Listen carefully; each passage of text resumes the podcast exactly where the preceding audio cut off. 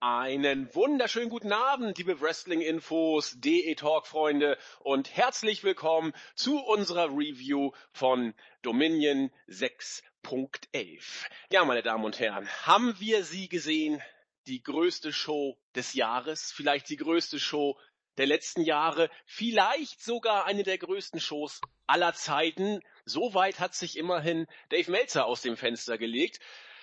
Wir werden darüber sprechen. Eine Bombe ist geplatzt und jetzt liegt es an uns, die Teile aufzusammeln und da ein Bild rauszumalen, sofern uns das bei der ganzen Euphorie denn gelingen sollte. Große Ereignisse fordern nach großen Maßnahmen, deswegen geht unsere Review heute auch nicht, wie ihr es sonst von uns kennt, zu zweit, sondern mal wieder zu dritt und wir haben die geballte Japan-Kompetenz dabei. Auf der einen Seite, bei großen Ereignissen darf er auf gar keinen Fall fehlen, The Beast from the East, unser JME der Jens. Moin, moin. Aber ich kann hier nur an dieser Stelle nochmal sagen, geballte Japan-Kompetenz, also zumindest ich nicht. Also ah, ich glaube doch. Nummer äh, drei, aber äh, ich nicht.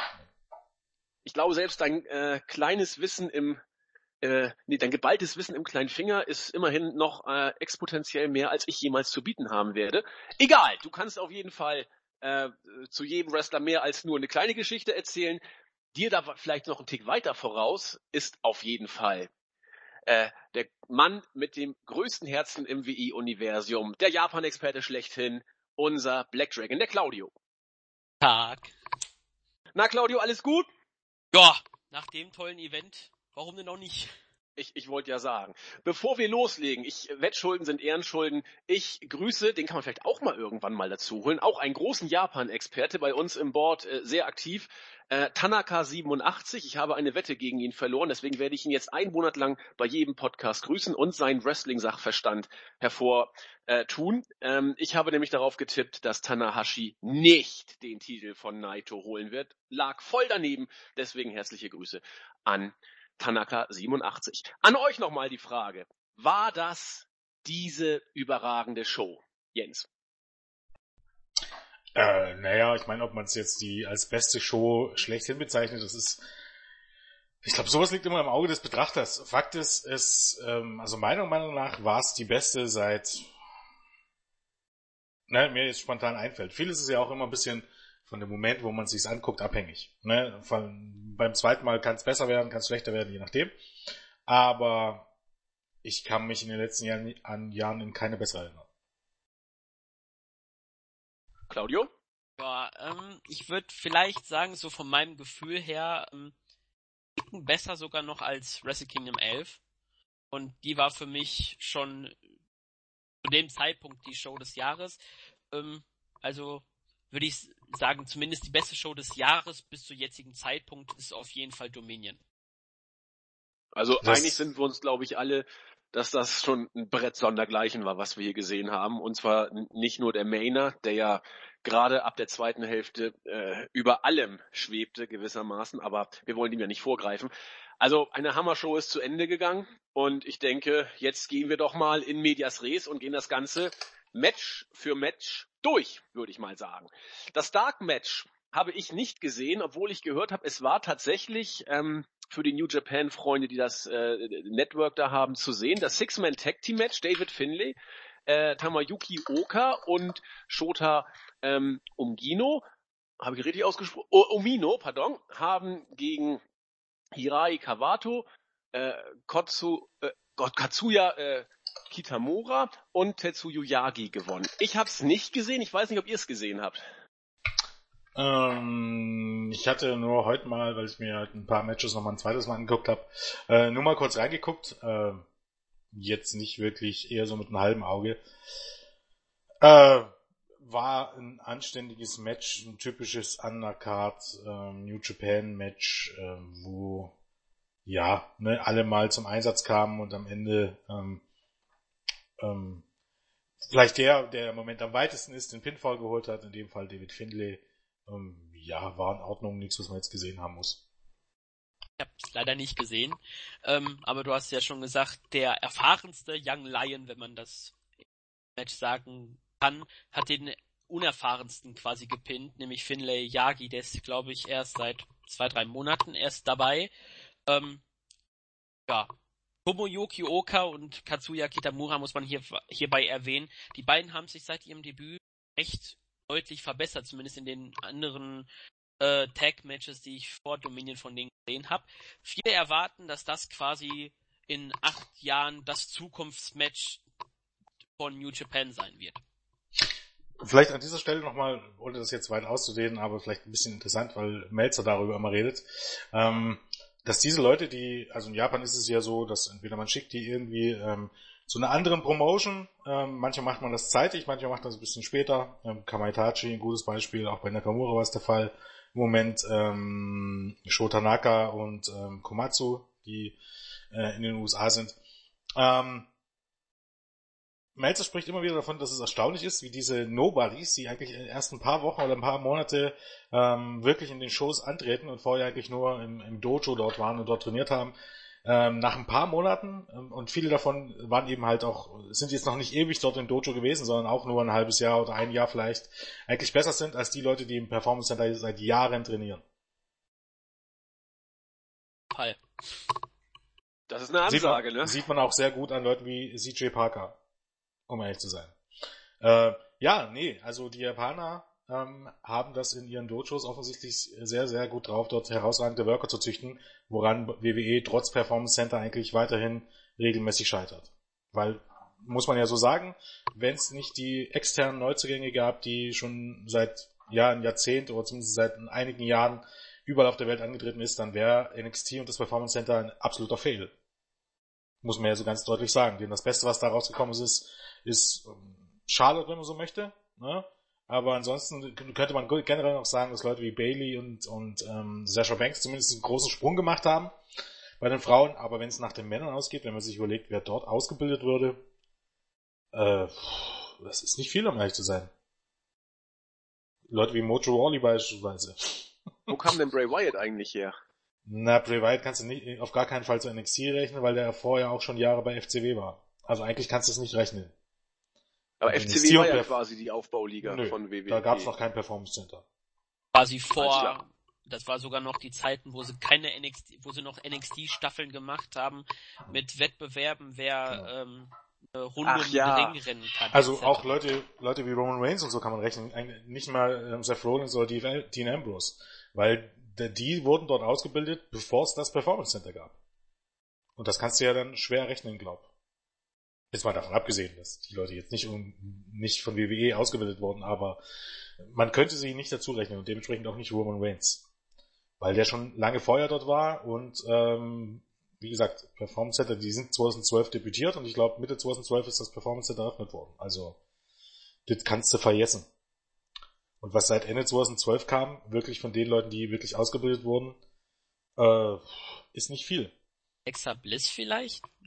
Ja wie gesagt, die Frauen, da kannst du nehmen. Aber selbst Alexa Bliss, du kannst Charlotte nehmen, das finde ich dann immer ein bisschen das bessere Beispiel grundsätzlich. Charlotte als sicherlich ähm, auf Platz 1, wenn man so möchte. Dann, wie gesagt, kannst du den Punkt bringen, dass Leute wie Sascha Banks und, und Bailey sich ähm, dort extrem weiterentwickelt haben. Auch das. Und dann natürlich Leute wie Alexa Bliss etc. pp. Aber ähm, ja. Naja, egal. Kommen wir zurück zur eigentlichen Show. Ja, und damit würde ich sagen, können wir dann auch in das erste reguläre Match gehen. Das äh, ist ja bei New Japan keine Seltenheit, dass man gerade in der Undercard äh, viele Multiman-Tag-Team-Matches bringt, war auch dieses Mal äh, nicht anders. Der Opener war ein Eight-Man-Tag-Team-Match bestehend aus äh, Ta äh, oh meine Güte, ich krieg's heute nicht mehr hin. Togi Makabe, Yuji Nagata, Tiger Mask 4 und Tiger Mask W, den man auch als äh, Kota Ibushi kennt. Sie haben gewonnen gegen Yushin Thunder Liger, Manabu äh, Nakanishi, Tenkoji, bestehend aus äh, Hiroshi Tensan und Satoshi Kojima. Das Ganze ging sieben Minuten. Ich habe äh, das Match so ab, ab Minute zwei gesehen, weil vorher mein Stream so ein bisschen rumgezickt hat. Und ich würde sagen, es war äh, der typische New Japan Opener, wo man äh, in der Undercard den Leuten ein bisschen Zeit gibt, sich zu zeigen. Äh, äh, Melzer wird, glaube ich, sagen, ja, it was fine for what it was. kann man so Äh, zusammenfassen. Ja, denke ich auch. Also ich, der Punkt ist, ähm, diese Undercard-Matches sind da auch nicht da, um zu glänzen, sondern eher wirklich da, um, um die Leute auf die Karte zu kriegen. Ähm, ist halt bei einigen ein bisschen Verschwendung, wie ich finde, insbesondere eben bei, bei Kota Ibushi. Da verstehe ich es ohnehin nicht, was dieses mit dem Tiger Mask graben soll. Ich weiß nicht, ob man so ein Talent unbedingt da unter die Maske stecken muss. Ansonsten war es eben auch so ein typisches Undercard-Match bei New Japan, äh, wo du ein paar richtig gute Worker drin hast, ähm, ein paar Legenden drin hast, also so ein bisschen ältere, Tensan, Liger, ne, auch Nakanishi und äh, Nakata. Ähm, war okay das Match, wie gesagt, am Ende gewinnt meistens der, mit dem man irgendwas plant in Zukunft. Finde ich ganz interessant, dass es das hier nicht Tiger Mask W war, sondern Makabe. Ähm, ja, war in Ordnung. Auch das nicht unbedingt was, was man jetzt gesehen haben muss, aber naja, gehörte zur Show. Ne? Genau. Dann wurde es zahlreich beim zweiten Match des Abends. War das erste äh, Titelmatch, die Never Openweight Six-Man Tag Team Championship. Wurde ausgefochten. Äh, die ersten beiden Teams, die antraten, waren zum einen der Bullet Club und Chaos. Nun muss ich mal gucken. Beim Bullet Club, ich weiß auf jeden Fall, dass der Ladiesman Takahashi dabei war, Bad Luck Fale als das große Monster und Hangman Adam Page. Bei Chaos hatten wir, äh, ich finde ihn Hammer, äh, Ishii war dabei, äh, Toru Yano und Yoshihashi, der auch später ja noch eine gewisse Rolle spielen sollte. Die beiden hatten sechs Minuten und am Ende hat tatsächlich dann der Bullet Club nach einem Low Blow von äh, Takahashi sich durchsetzen können. Ich mache es einfach mal so runter, dann äh, gebe ich euch die Details. Als nächstes kam Suzuki Gun oder Suzuki Gun. Ich weiß mal nicht so genau, wie man sie ausspricht. Die Japaner äh, sagen, glaube ich, eher Suzuki Gun dazu. Hat, glaube ich, nichts mit der äh, Kanone zu tun, oder? Wisst ihr da mehr? Ich weiß das nämlich gar nicht. Egal. Äh, Taichi, Yoshinobu äh, Kanamaru und Zack Saber Jr. Und sie haben gewonnen, äh, Zack Saber Jr. in European Uppercut. Das Ganze ging nur äh, eine Dreiviertelminute. Dann war da auch schon vorbei. Und demnach kam dann als nächstes Taguchi Japan gegen eben Suzuki Gun. Ich muss mal kurz gucken, wir waren bei Taguchi Japan da, muss ich mal kurz abchecken. Habt ihr es noch im Kopf? Muss ich mal schauen, muss ich mal schauen. Äh, nee, wo ist denn Suzuki Gun? Krieg ich gar nicht mehr hin. Andi, soll ich das übernehmen? Mach du mal bitte, ja. Äh, ja, äh, Taguchi Japan Doch, waren äh, Ryosuke Taguchi, Juice Robinson, manche kennen ihn vielleicht noch als DJ Parker von NXT und Ricochet, manche von Lucha Underground kennen ihn natürlich unter Prinz Puma. Mach mal weiter, Claudio, das machst du wunderbar. Alles klar, das Trio der drei unter Taguchis Führung, der ja quasi das Staple als Antwort auf Los Ingobernables de Japón erstellt hat, haben nach knapp fünf Minuten Sukigan aus dem Match entfernt, nachdem Taichi durch Robinson nach der Pulp Friction quasi dem Unprettier von äh, Christian äh, haben sie ihn gepinnt und damit kam es dann am Ende zum einem siebenminütigen Match der Never Openweight Six-Man Tag Team Champions Los Ingobernables de Japón, Bushi, und Sanada gegen halt Ricochet, Taguchi und Robinson und die Champions konnten ihre Titel verteidigen, nachdem Taguchi durch Bushi gepinnt wurde nach dem MX. Zauberhaft. Ähm, ja, ich weiß nicht, wie es euch geht. Ich finde ähm, diese, diese Multi-Man äh, oder die Multi-Take-Team-Matches immer ein bisschen großartige Verschwendung. Du hast hier wirklich meistens, also bei, gibt ja fast bei allen großen Shows bei New Japan diese Matches, du hast wirklich talentierte Leute mit absoluten Graupen drin, auch so hier wieder, meiner Meinung nach. Und so, also das letzte Match, ne, diese, dieses Gauntlet-Matches, also die Los Ingobernables gegen ähm, ähm, gegen, oh Gott, wie hieß es, Takushi äh, Japan oder ähm, also Takushi, Robinson und Ricochet. Das war im Grunde an sich ne, für diese sieben Minuten ein richtig gutes Match. Ne? Also jetzt nicht überragend, nicht, noch nicht mal sehr gut, aber ein gutes Match. Aber dadurch, äh, den Graben, den du vorher hattest, ähm, ich weiß nicht, ich fand's, es zieht irgendwie immer wieder runter, um ehrlich zu sein. Also insbesondere Bad Luck Fale und auch Takahashi, ich kann mit denen auch nicht sonderlich viel anfangen, ähm, mit, mit Taishi auch nicht. Da tut mir auch schon ein bisschen Zack Sabre Jr. leid ähm, in, in der Konstellation. Dann hast du dort Leute drin wie, wie Ishii, ähm, was für mich irgendwie absolut unverständlich ist. Und ähm, ich finde auch für, für ähm, die Los Ingobernables, ich meine, okay, die sind Champions, aber das ist auch nicht wirklich was Großes. Ich, das, es fühlt sich nie wirklich groß an, sondern einfach nur wie so ein zusammengewürfeltes, im Grunde kann man sagen, ähnlich der, äh, der Take Team Division ähm, bei WWE bei diesen großen Shows. Ne? Ähm, diese gibt es ja auch öfters solche Multi-Take Team Matches, wo man einfach alles reinwirft, was aber dann am Ende des Tages nie irgendwie, auch nie wirklich in Erinnerung bleibt. Das finde ich eigentlich in dem Sinne ein bisschen schade. Wie gesagt, das letzte Match äh, war hier ganz in Ordnung. Äh, Ingo Annapolis gegen Taguchi, Ricochet und ähm, Sichi Parker. Ähm, auch mit, mit ein paar schönen Spots. Aber die ersten drei Matches, ich weiß nicht, ähm, fand ich jetzt nicht so. Und, und Toriano und Taichi, ich, ich, ich bin ja eigentlich nur froh, dass äh, Yuzuka irgendwie äh, gar nicht mehr so wirklich präsent ist. Gibt's denn eigentlich noch, Claudia? Äh, Izuka, ja, der fällt aus, weil er sich, glaube ich, den Knöchel gebrochen. Okay. Deswegen also, ist er momentan draußen, zum Glück. Darf man sich freuen, dass der irgendwann wiederkommt. Ähm, ja, vor allem dann gegen Toro Yano wird das dann ein Witz. Ja, du hast eigentlich auch schon passend gesagt, also wirklich nur der letzte Teil des Gauntlets. LIJ gegen Taguchi Japan, das würde man sich, würde ich empfehlen, das kann man sich von dem Match anschauen. Ähm, der Rest, der war, nee, Suzuki Gun Chaos kann man fast gar nicht zählen, weil Sechsilver Junior Jano einfach ganz schnell gepinnt hat. Ähm, ja, wer Toro Jano findet, äh, lustig findet, der kann ihn ruhig lustig finden. Ich, nee, bei mir ist es ausgelutscht. Freue ich mich ja schon wieder auf den Climax, wem er dann dieses Jahr die Füße zusammenkleben darf oder ein Beinchen stellt, um deswegen Countout-Sieg zu haben. Mal sehen. Ähm, ja, Taguchi Japan gegen Suzuki Gun Taichi ist einfach so. Das, nee, ich bin kein Fan von Taichi. Also es war wirklich für mich ein halber Autounfall. Yujiro Takahashi und Taichi in einem Match zu haben, will ich bitte nicht nochmal. Also wirklich nur der letzte Teil war wirklich gut, der Rest ist zum Vergessen. Also ich würde nochmal auf das zu sprechen kommen, was Jens eingangs gesagt hat, mit, mit den vielen an und für sich richtig guten Workern, die dann in solchen Matches, ich will nicht sagen verschwendet werden, aber unter ferner liefen oder unter Gebühr weggehen, in Anführungszeichen. Äh, ich habe da auf ein paar Leute geachtet. Ich habe insbesondere auf Ishii geachtet, weil ich ihn eben total klasse finde.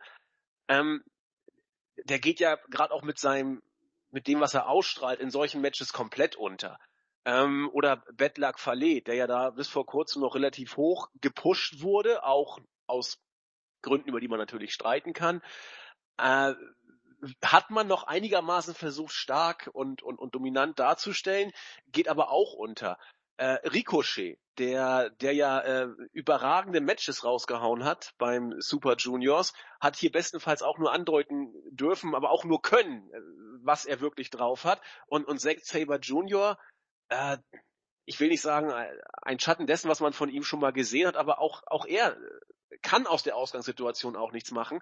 Andererseits, äh, gut, Ishii kannst du immer höher bucken, das passt schon. Ricochet eigentlich auch. Aber ich weiß im Moment auch nicht, wie, wie Zack Saber Juniors äh, Status bei New Japan ist. So, so ewig lange ist er ja auch noch nicht dabei, oder? Mm, ja, schon ein Weilchen.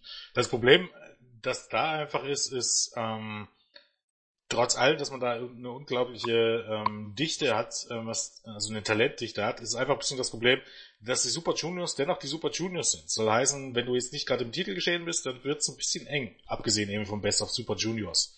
Dann steckst du eben meistens in diesen Multiman Tag Team Matches drin.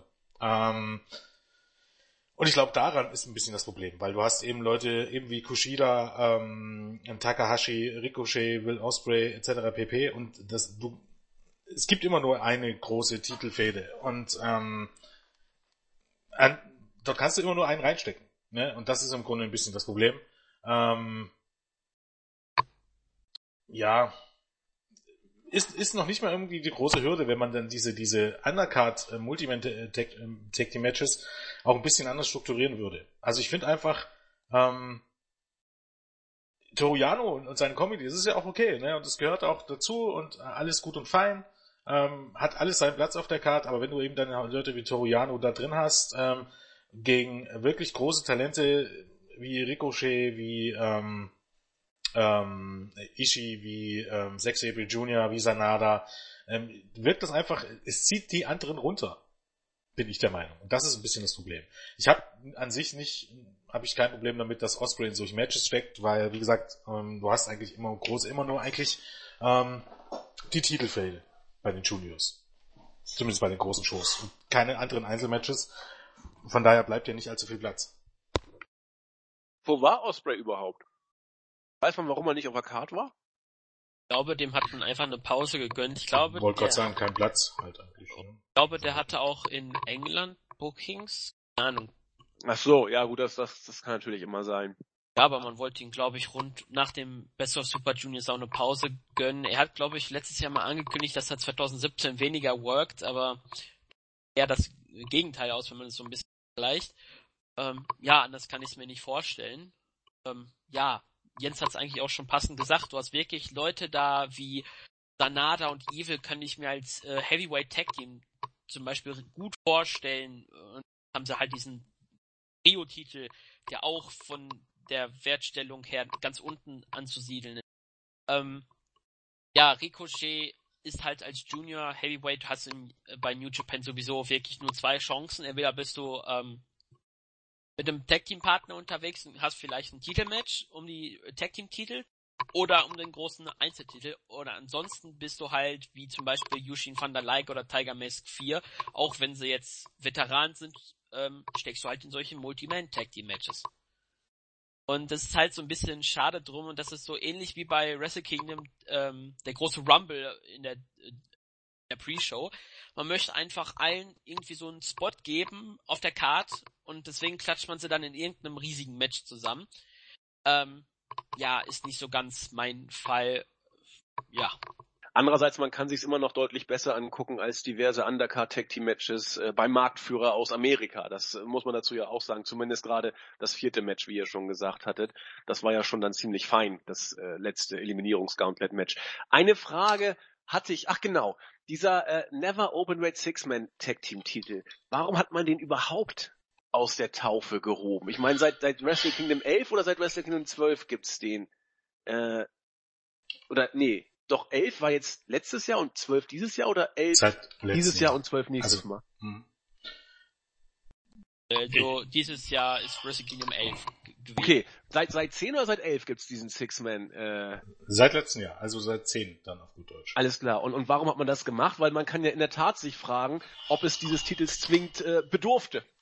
Nö, bedurfte es nicht. Man wollte halt einen Six-Man-Take-Team-Title dabei haben. Ähm, man muss auch sehen, dass der eigentlich das ist eigentlich ein Wunder ist, dass der Titel hier nicht gewechselt ist, weil eigentlich wechselt der bei jeder größeren Show. Ja, eben. Ich glaube, ich glaub, der, der fast monatlich kannst du mittlerweile sagen. Nicht ganz, aber ich glaube, zum Zeitpunkt von Wrestle Kingdom 11 war es fast monatlich, dass der Titel wechselt.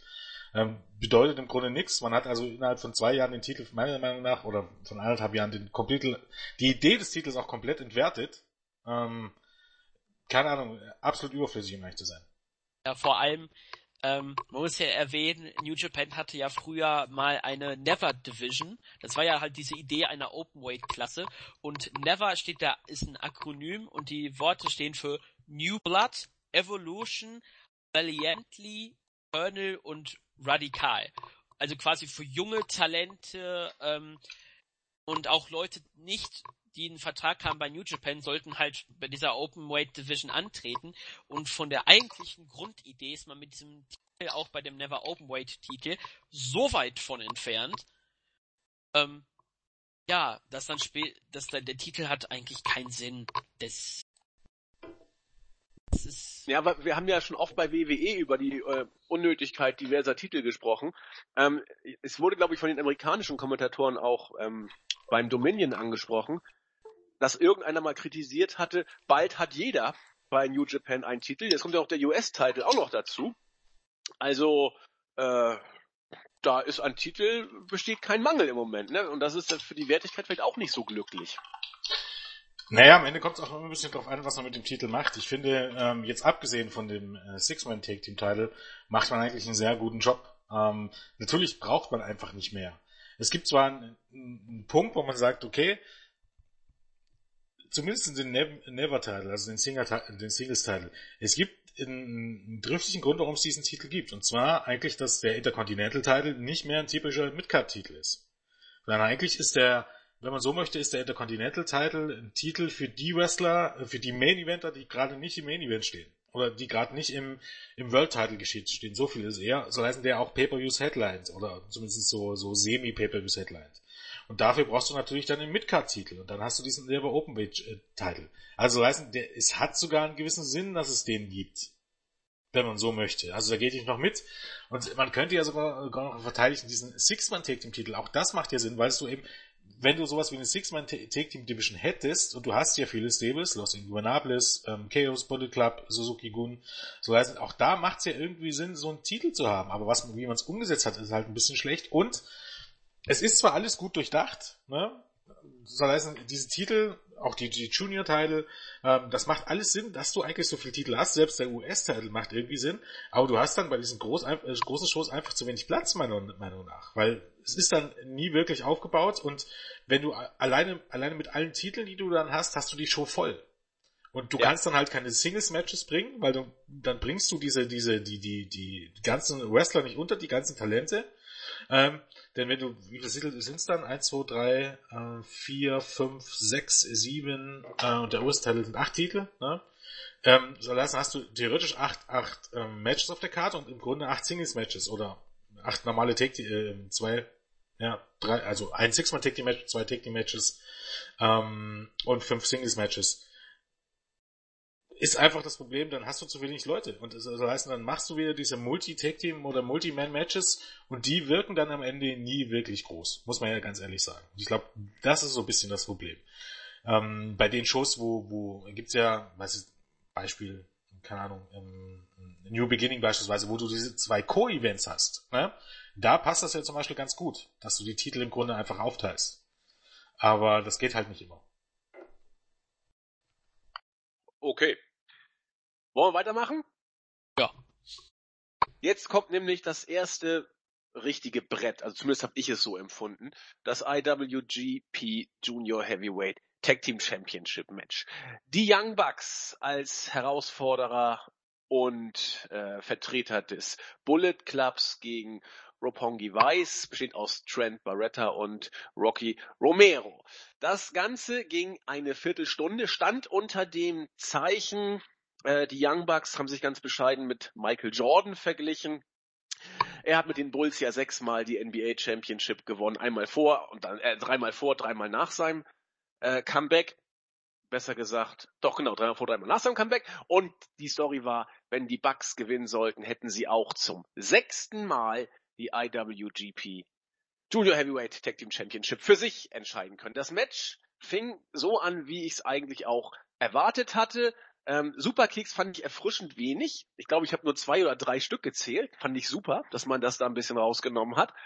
Und äh, es gab dann die, die, die Spots und die Matchgeschichte bestand eigentlich darin, dass die Bugs den guten Romero relativ früh mit äh, äh, Apron Powerbombs und äh, noch anderen Powerbombs dann nachher auf, äh, als sich dann Romero wieder erholt hatte, gab es eine Powerbomb äh, auf den auf den Gang zum Ring oder vom Ring weg, auf diese äh, Anhöhe sozusagen.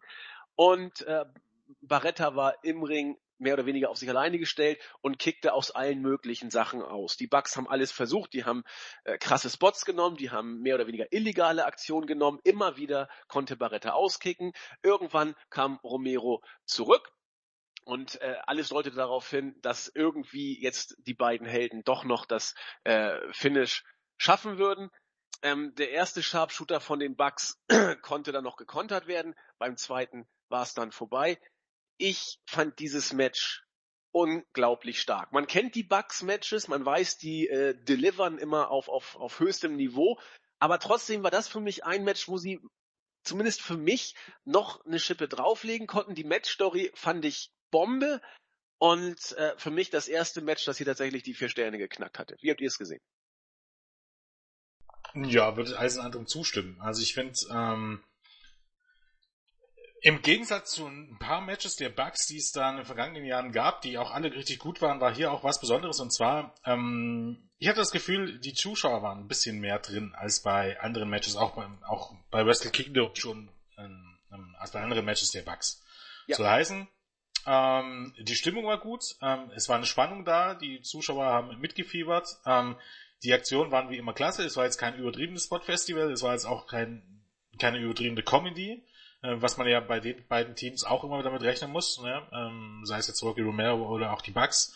Ist man, es hielt sich gut die Waage. Das heißt, es war ein, durchaus ein ernsthaftes Match.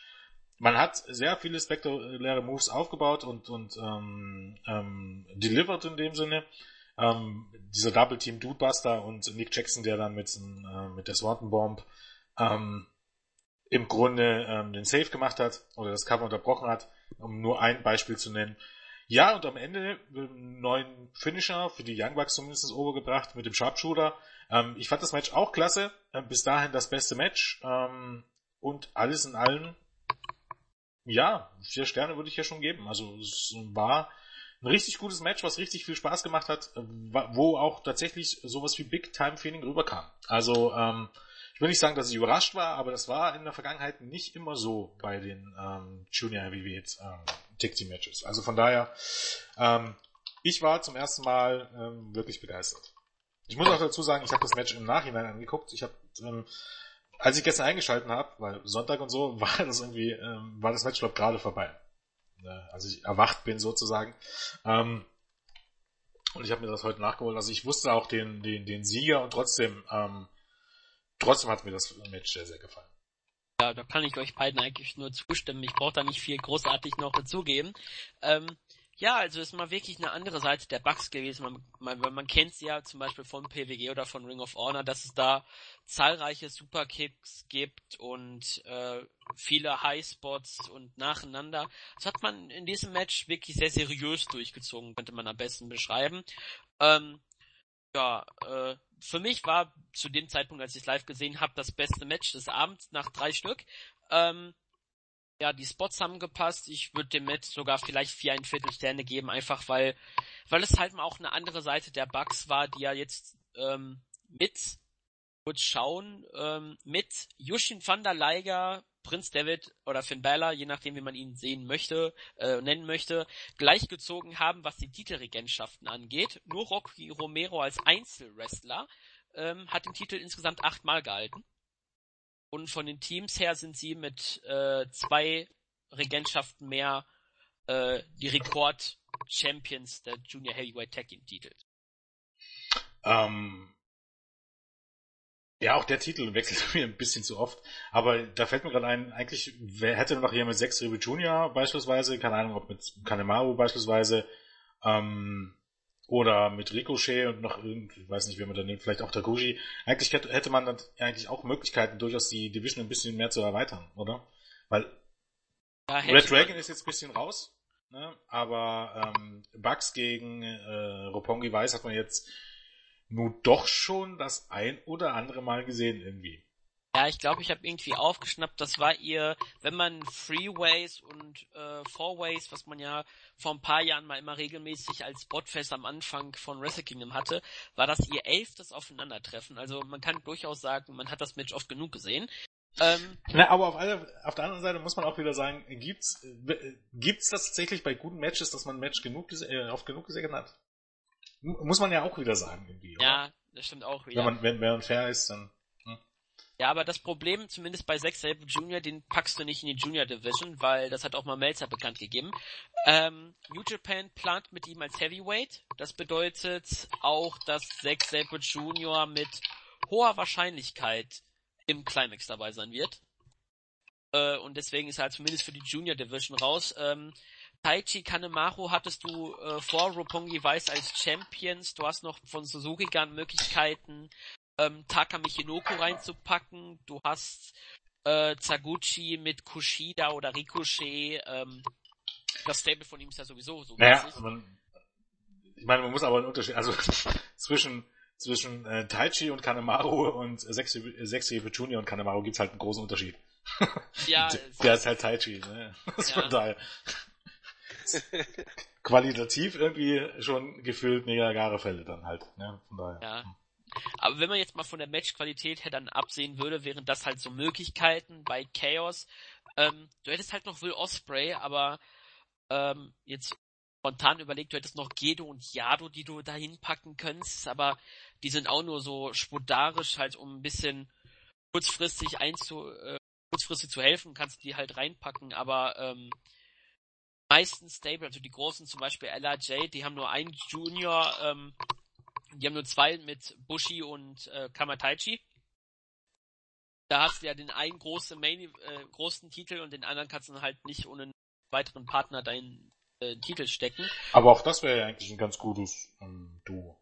Ja, du kannst ja, du kannst ja Takahashi jetzt auch, nicht ewig im, im ähm, gegen Kushida fäden lassen. Also zumindest mal so eine kleine Auszeit für irgendwie mal ein Programm und dann vielleicht dann tatsächlich mal zusammen mit ähm, Bushi auf die Junior Take Team Titles gehen, ist ja gar nicht so die schlechteste Idee. Ich meine, man muss sagen, irgendwie steht da Takahashi im Moment schon ein bisschen drüber, ne?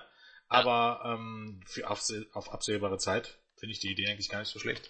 Also durchaus eine Variante, die auch ein bisschen erfrischend ist. Wenn man dann mal ähm, den leicht verrückten Takashi dann gegen Young Bucks sieht, das könnte auch schon echt gut werden.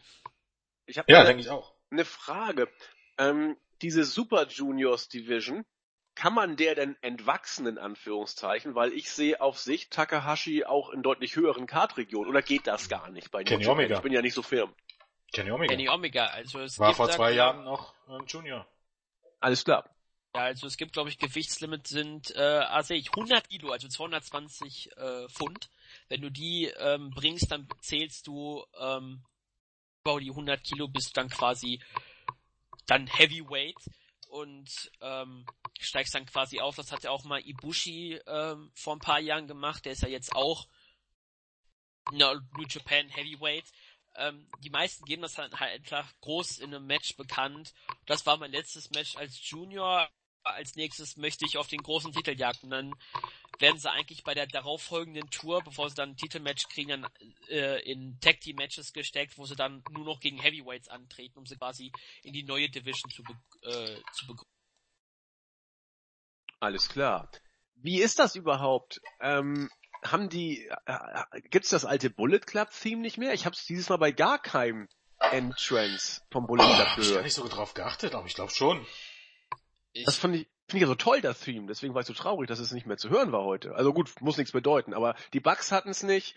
Ähm, auch die ähm, hier Tamatonga und äh, Tangaloa hatten es nicht.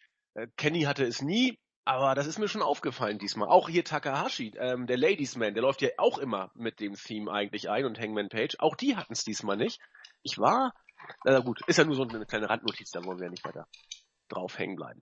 Okay, ähm, also sind wir uns bei diesem Match ja tatsächlich alle, alle einig. Es war mehr als das, was man normalerweise von einem äh, Bugs-Match erwartet. Sie haben diesmal, finde ich, auch ein bisschen mehr draufgelegt und auch anders gewirkt, als man es eben von ihnen teilweise kennt. Und äh, wrestlerisch war das ja über jeden Zweifel haben und irgendwo im Bereich von vier, vier ein Viertel sind wir ja, glaube ich, alle dann eingependelt. Bombenmatch, der erste richtige Knaller. Und wenn ihr mögt, gehe ich weiter zum nächsten Match. Ja. ja. Alles klar. Das das vierte Match, IWGP Tag Team Championship. Jetzt waren quasi die großen Jungs dran. Ich habe es eben schon kurz angedeutet. Der Bullet Club, Tamatonga und Tangaloa waren als Herausforderer und traten gegen War Machine an. Ray Rowe und Hansen. Ich fand dieses Match äh, nicht so stark wie das Match davor. Ähm, könnte auch an den Teilnehmern ein bisschen liegen. Ich meine, äh, Hansen und Ray Rowe sind ja nun nicht die schmächtigsten äh, Worker unter der Sonne. Und gleichwohl äh, fand ich das Match, also es hatte was in Anführungszeichen. Also gerade Hansen, ich habe es bei uns auch im, im Teamchat reingeschrieben, der der Junge imponiert mir ohnegleichen. Wie wie schwer ist der Mann denn? 150 Kilo? Wie viel hat er drauf? 130? Ich weiß das gar nicht. 140 so in dem Dreh. Also das ist ja ein richtiges eine richtige Kante. Und äh, der, der springt vom obersten Seil, der macht Suicide Dives durchs äh, zwischen dem zweiten und dritten Seil. Äh, ich war vollkommen geflasht. Äh, die, die Matchgeschichte fand ich in Ordnung. Und äh, deswegen war das Match für mich zwar nicht annähernd so stark wie das der Bucks, hatte was, ähm, ohne überragend zu sein. Die Details gebe ich euch. Ja, äh, kurze Info, Hansen, zumindest das, was offiziell bekannt gegeben wird, während, äh, wiegt 133 Kilo bei, einem, äh, bei einer Größe von 1,91 Meter. Hammer. Also der Spot, wo er halt diesen, diesen Ratschlag, der ist auch in Japan sowas von over, den zeigt er jedes Mal und das Publikum direkt so voller Begeisterung, weil es man halt nicht von ihm erwartet, kann man ja quasi so sagen. Ähm, ja, das Match an sich, äh, ich fand es gut. Natürlich, nach diesem Junior Tag Team Match hattest du es ein bisschen schwer. Ähm, aber man hatte das Gefühl, sie wussten, kommen nach einem sehr guten Match und haben das Beste daraus gemacht, was sie halt konnten. Ähm, ja, äh, stiffe Aktionen waren dabei. Äh, Rove mit seinem äh, Spot, wo er die Vorarms von Tamatonga kontert mit seinem Kopf und weil er halt von sich zugibt, ich habe den härtesten Schädel im Pro Wrestling, weil ich sogar einen Motorradunfall äh, überlebt habe. Ähm, ja, 10 Minuten 44, jetzt nicht so viel Matchzeit, aber äh, man merkt halt später, man hat relativ zügig das Event durchgezogen. Da hatte ich schon, ähm, als ich auf die Uhr geguckt habe, ähm, da war so, glaube ich, 10 Uhr war ungefähr, da dachte ich schon, sehr hohes Tempo, ähm, was an den Tag gelegt wird, wie man später merkt, auch warum man am Anfang so schnell war. Ähm, ja, Tangaloa und Tama äh, Tonga gewinnen den Titel jetzt zum zweiten Mal, wenn ich es auf dem Schirm habe.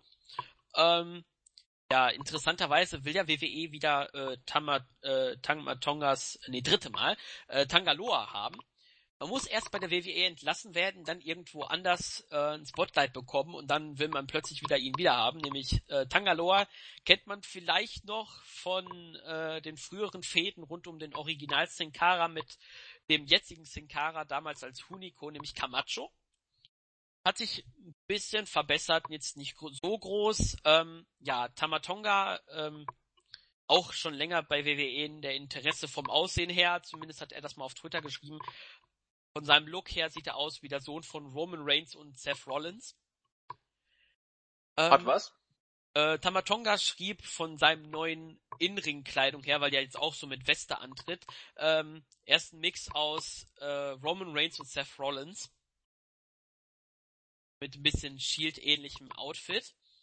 Ähm, ja, das Match war gut. Äh, ich würde vielleicht dreieinhalb bis drei, drei Viertel Sterne geben für das, was es halt war. Äh, fand ich in Ordnung. Ja. Ähm, ich muss kurz mal schauen. Ja. Alles klar. Jens, du bist dran. Ähm, ja, äh, ähm, ich bin jetzt nicht so der ganz große Freund von äh, Tamatonga und Tangaloa. Ähm, ich finde Tamatonga ganz in Ordnung. Ich weiß nicht, ähm, Tagaloa sehe ich immer noch ein bisschen den Camacho. Er hat sich verbessert, keine Frage. Aber viel geben mir jetzt äh, deren Matches jetzt nicht, meistens nicht. Das Match war gut, ähm, war aber meiner Meinung nach nicht auf dem ähm, Niveau des, des vorangegangenen ähm, Junior Heavyweight Take Team Title Matches.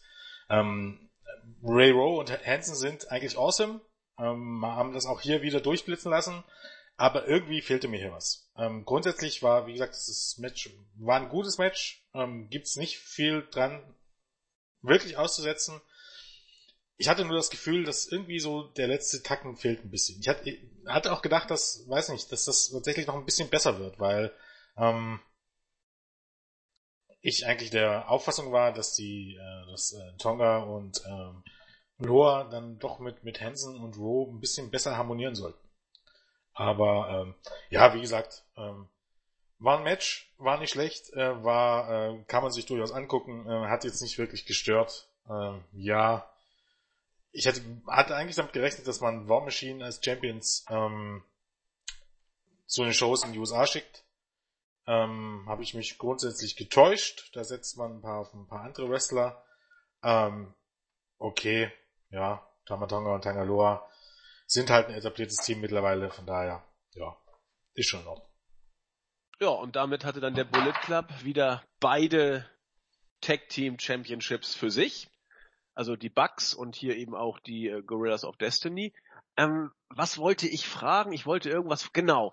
Ähm, habt ihr was munkeln hören oder was meint ihr zu der Idee äh, War Machine bei WWE? Wird da was getextet. Also ich könnte mir vorstellen, dass Vince bei Hansen noch total durchdrehen müsste vor Begeisterung. Mm, das was, ja. Äh, Entschuldigung, Jens. Ähm, das, was ich gehört habe, ähm, auch wenn es ein bisschen älter ist, dass WWE, äh, ich glaube, mehr Interesse an Ray Rove hat. Ähm, sie wollten ihn, glaube ich, verpflichten, ähm, nachdem sein Vertrag ausgelaufen war bei Ring of Honor und dann nochmal man plötzlich wieder auf die 90 Tage achtet, weil man halt bei Ring of Honor Angst hat, dass die dann legale Schritte eingehen. Ähm, ich glaube, dann kam der Titelwechsel äh, in Japan zustande und deswegen ist das ein bisschen flach, so ist zumindest mein Wissen. Okay. Ja, ich, ich glaube, ähm, das hatte sich dann ein bisschen erledigt. Also es hieß, es hieß dann, dass eben War Machine bei New Japan einen größeren Push bekommen sollen, der ja auch eingetreten ist und ich glaube, das hat dann so ein bisschen die Meinung äh, geändert. Also es sieht jetzt nicht danach aus, als wenn die ähm, zu WWE wechseln würden. Weil wenn sie klug sind, machen sie es ohnehin nicht. Nee. nee. Ich dachte nur, ob Vince baggert. Das war so meine Idee. Weil ja, Hansen... An wem hat man kein Interesse, muss man ja ganz ehrlich sagen. Ne? Ja. Okay. Gut. Eine der Person, die jetzt rankommt. Ja. Wie, hä? Die Person, die jetzt rankommt? Äh, von den beiden Wrestlern, die wir jetzt das Match besprechen. Naja, warten wir mal ab. Wir, wir sprechen uns in zwei Jahren mal wieder. Was wird denn da gemunkelt? Elgin oder was? Hm, nee, ich glaube, Claudi will eher auf ähm, Cody Rhodes hinaus. Oder? Ja. Was, was wird denn über Cody erzählt? Also erzählt weiß ich nicht, aber ich kann mir einfach vorstellen, dass WWE, ähm, glaube ich, eher daran Interesse hat, wenn Cody sich ein bisschen durchgeschlagen hat, dass man quasi sagt, ach komm, komm zu uns, nehme dich wieder zurück. Wir werden darüber äh, mal sprechen. Denn wir müssen jetzt in der Tat über das fünfte, oder wir wollen über das fünfte Match des Abends sprechen. Ein, ein Special Singles Match. Warum es so special war, weiß ich jetzt gar nicht. Ähm, Cody Rhodes gegen Michael Elgin. Ein Match, auf das ich mich im Vorfeld, ich will nicht sagen eingeschossen hatte, aber wo ich besonders hingeguckt hatte, weil Cody mich bei New Japan bisher nicht vom Hocker gerissen hat in seinen Matches. Ich weiß, ob er nicht viel mehr zeigen durfte, ob er nicht viel mehr zeigen wollte. Es war alles, was Cody gemacht hat, handwerklich gut und wrestlerisch solide. Aber das war's eben auch. Die Matches haben mich da nie mitgerissen. Gut, so viele waren es dann ja bisher auch noch nicht.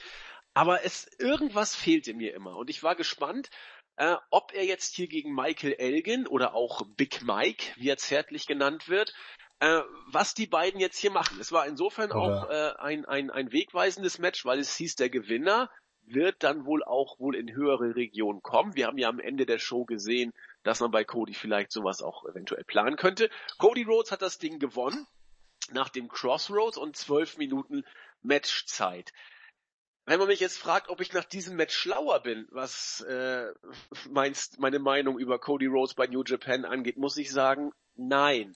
Das Match war äh, auch absolut in Ordnung. Es war auch relativ stiff.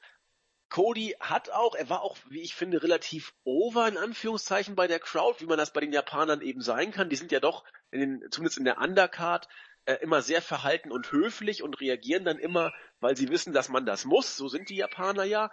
Aber trotz allen äh, charismatischen äh, Interaktionsklimbim, das Cody da mit den Fans gemacht hat, mich hat es wieder nicht vom Hocker gerissen. Ich weiß nicht, ob es auch der Kartplatzierung geschuldet war. Tamtam -Tam gab's genug um das Match, aber es war für mich einfach wieder nur ein ordentliches Wrestling-Match, nicht mehr. Jetzt bin ich auf euch gespannt.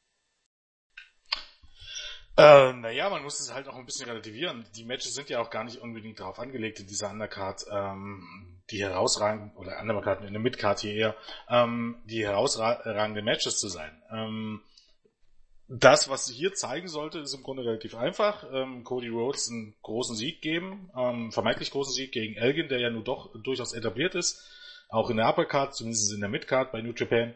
Ähm, und ihm hier einen großen Sieg mit auf den Weg zu geben, um ihn eben in, in Position zu bringen, wenn man so möchte. Ähm, und ansonsten war es ein solides Match mit ein paar Spots. Ne? Beide haben ihre Signatures gezeigt. Alien durfte mit Kraftaktion glänzen, ne? Äh, mit seinen ähm, Vertical Suplexes, sei es jetzt äh, besonders lange gehalten oder in der Ringecke, also wo er ihn praktisch vom Apron hochgezogen hat. Ähm, dafür haben sie gut zwölf Minuten bekommen. Am Ende gewinnt Cody Rhodes clean und ähm, hier ist eher, ähm, wie könnte man sagen, hier ist im Grunde eher das Ergebnis wichtig, wenn man so will. Ähm, ich glaube, es war nicht so gedacht, dass die hier irgendwie eine Show stehlen oder so, sondern einfach nur ähm, ein ausgeglichenes Match zu zeigen und am Ende den Cody Rhodes einen, einen wichtigen Sieg zu geben. Von daher, ähm, nichts, was man jetzt gesehen haben muss, ne? es sei denn, man ist jetzt großer Fan von einem von den beiden. Aber ähm, ja, man hätte hier auch nicht erwarten sollen, dass die beiden jetzt tierisch glänzen dürfen. Ja, also erstmal vorneweg, äh, Special Singles Matches, New Japan macht die immer so gezielt, wenn der Sieger des Matches in Richtung Titel gebracht werden soll. Das hatten wir ähm, vor Dominion mit äh, dem Special Singles Match Omega gegen Ishii und Tanahashi gegen Evil. Hat sich ja später herausgestellt, die sind dann halt jeweils auf den IC-Title beziehungsweise auf den Heavyweight-Title dann als Herausforderer gegangen. Ähm, so ist das auch hier und ja, mein Eindruck live, Cody Rhodes ist für mich irgendwie langweilig. Also fand das Match so öde. Also wusste nicht, was da los war, aber mich interessierte das Match gar nicht. Ich weiß nicht, woran es lag. Ähm, das war jetzt sein drittes, Cody Rhodes drittes Match in, bei New Japan. Das erste war bei Wrestle Kingdom gegen Juice Robinson. Ähm, dann das zweite gegen Finlay, was absolut Katastrophe war, weil da quasi kaum Reaktion vom Publikum kam. Ähm, ja, für mich war es das schlechteste Match auf der Card, muss ich ehrlich geben. Ähm, bin mit dem, ich wette mit Cody Rhodes einfach nicht warm bei New Japan.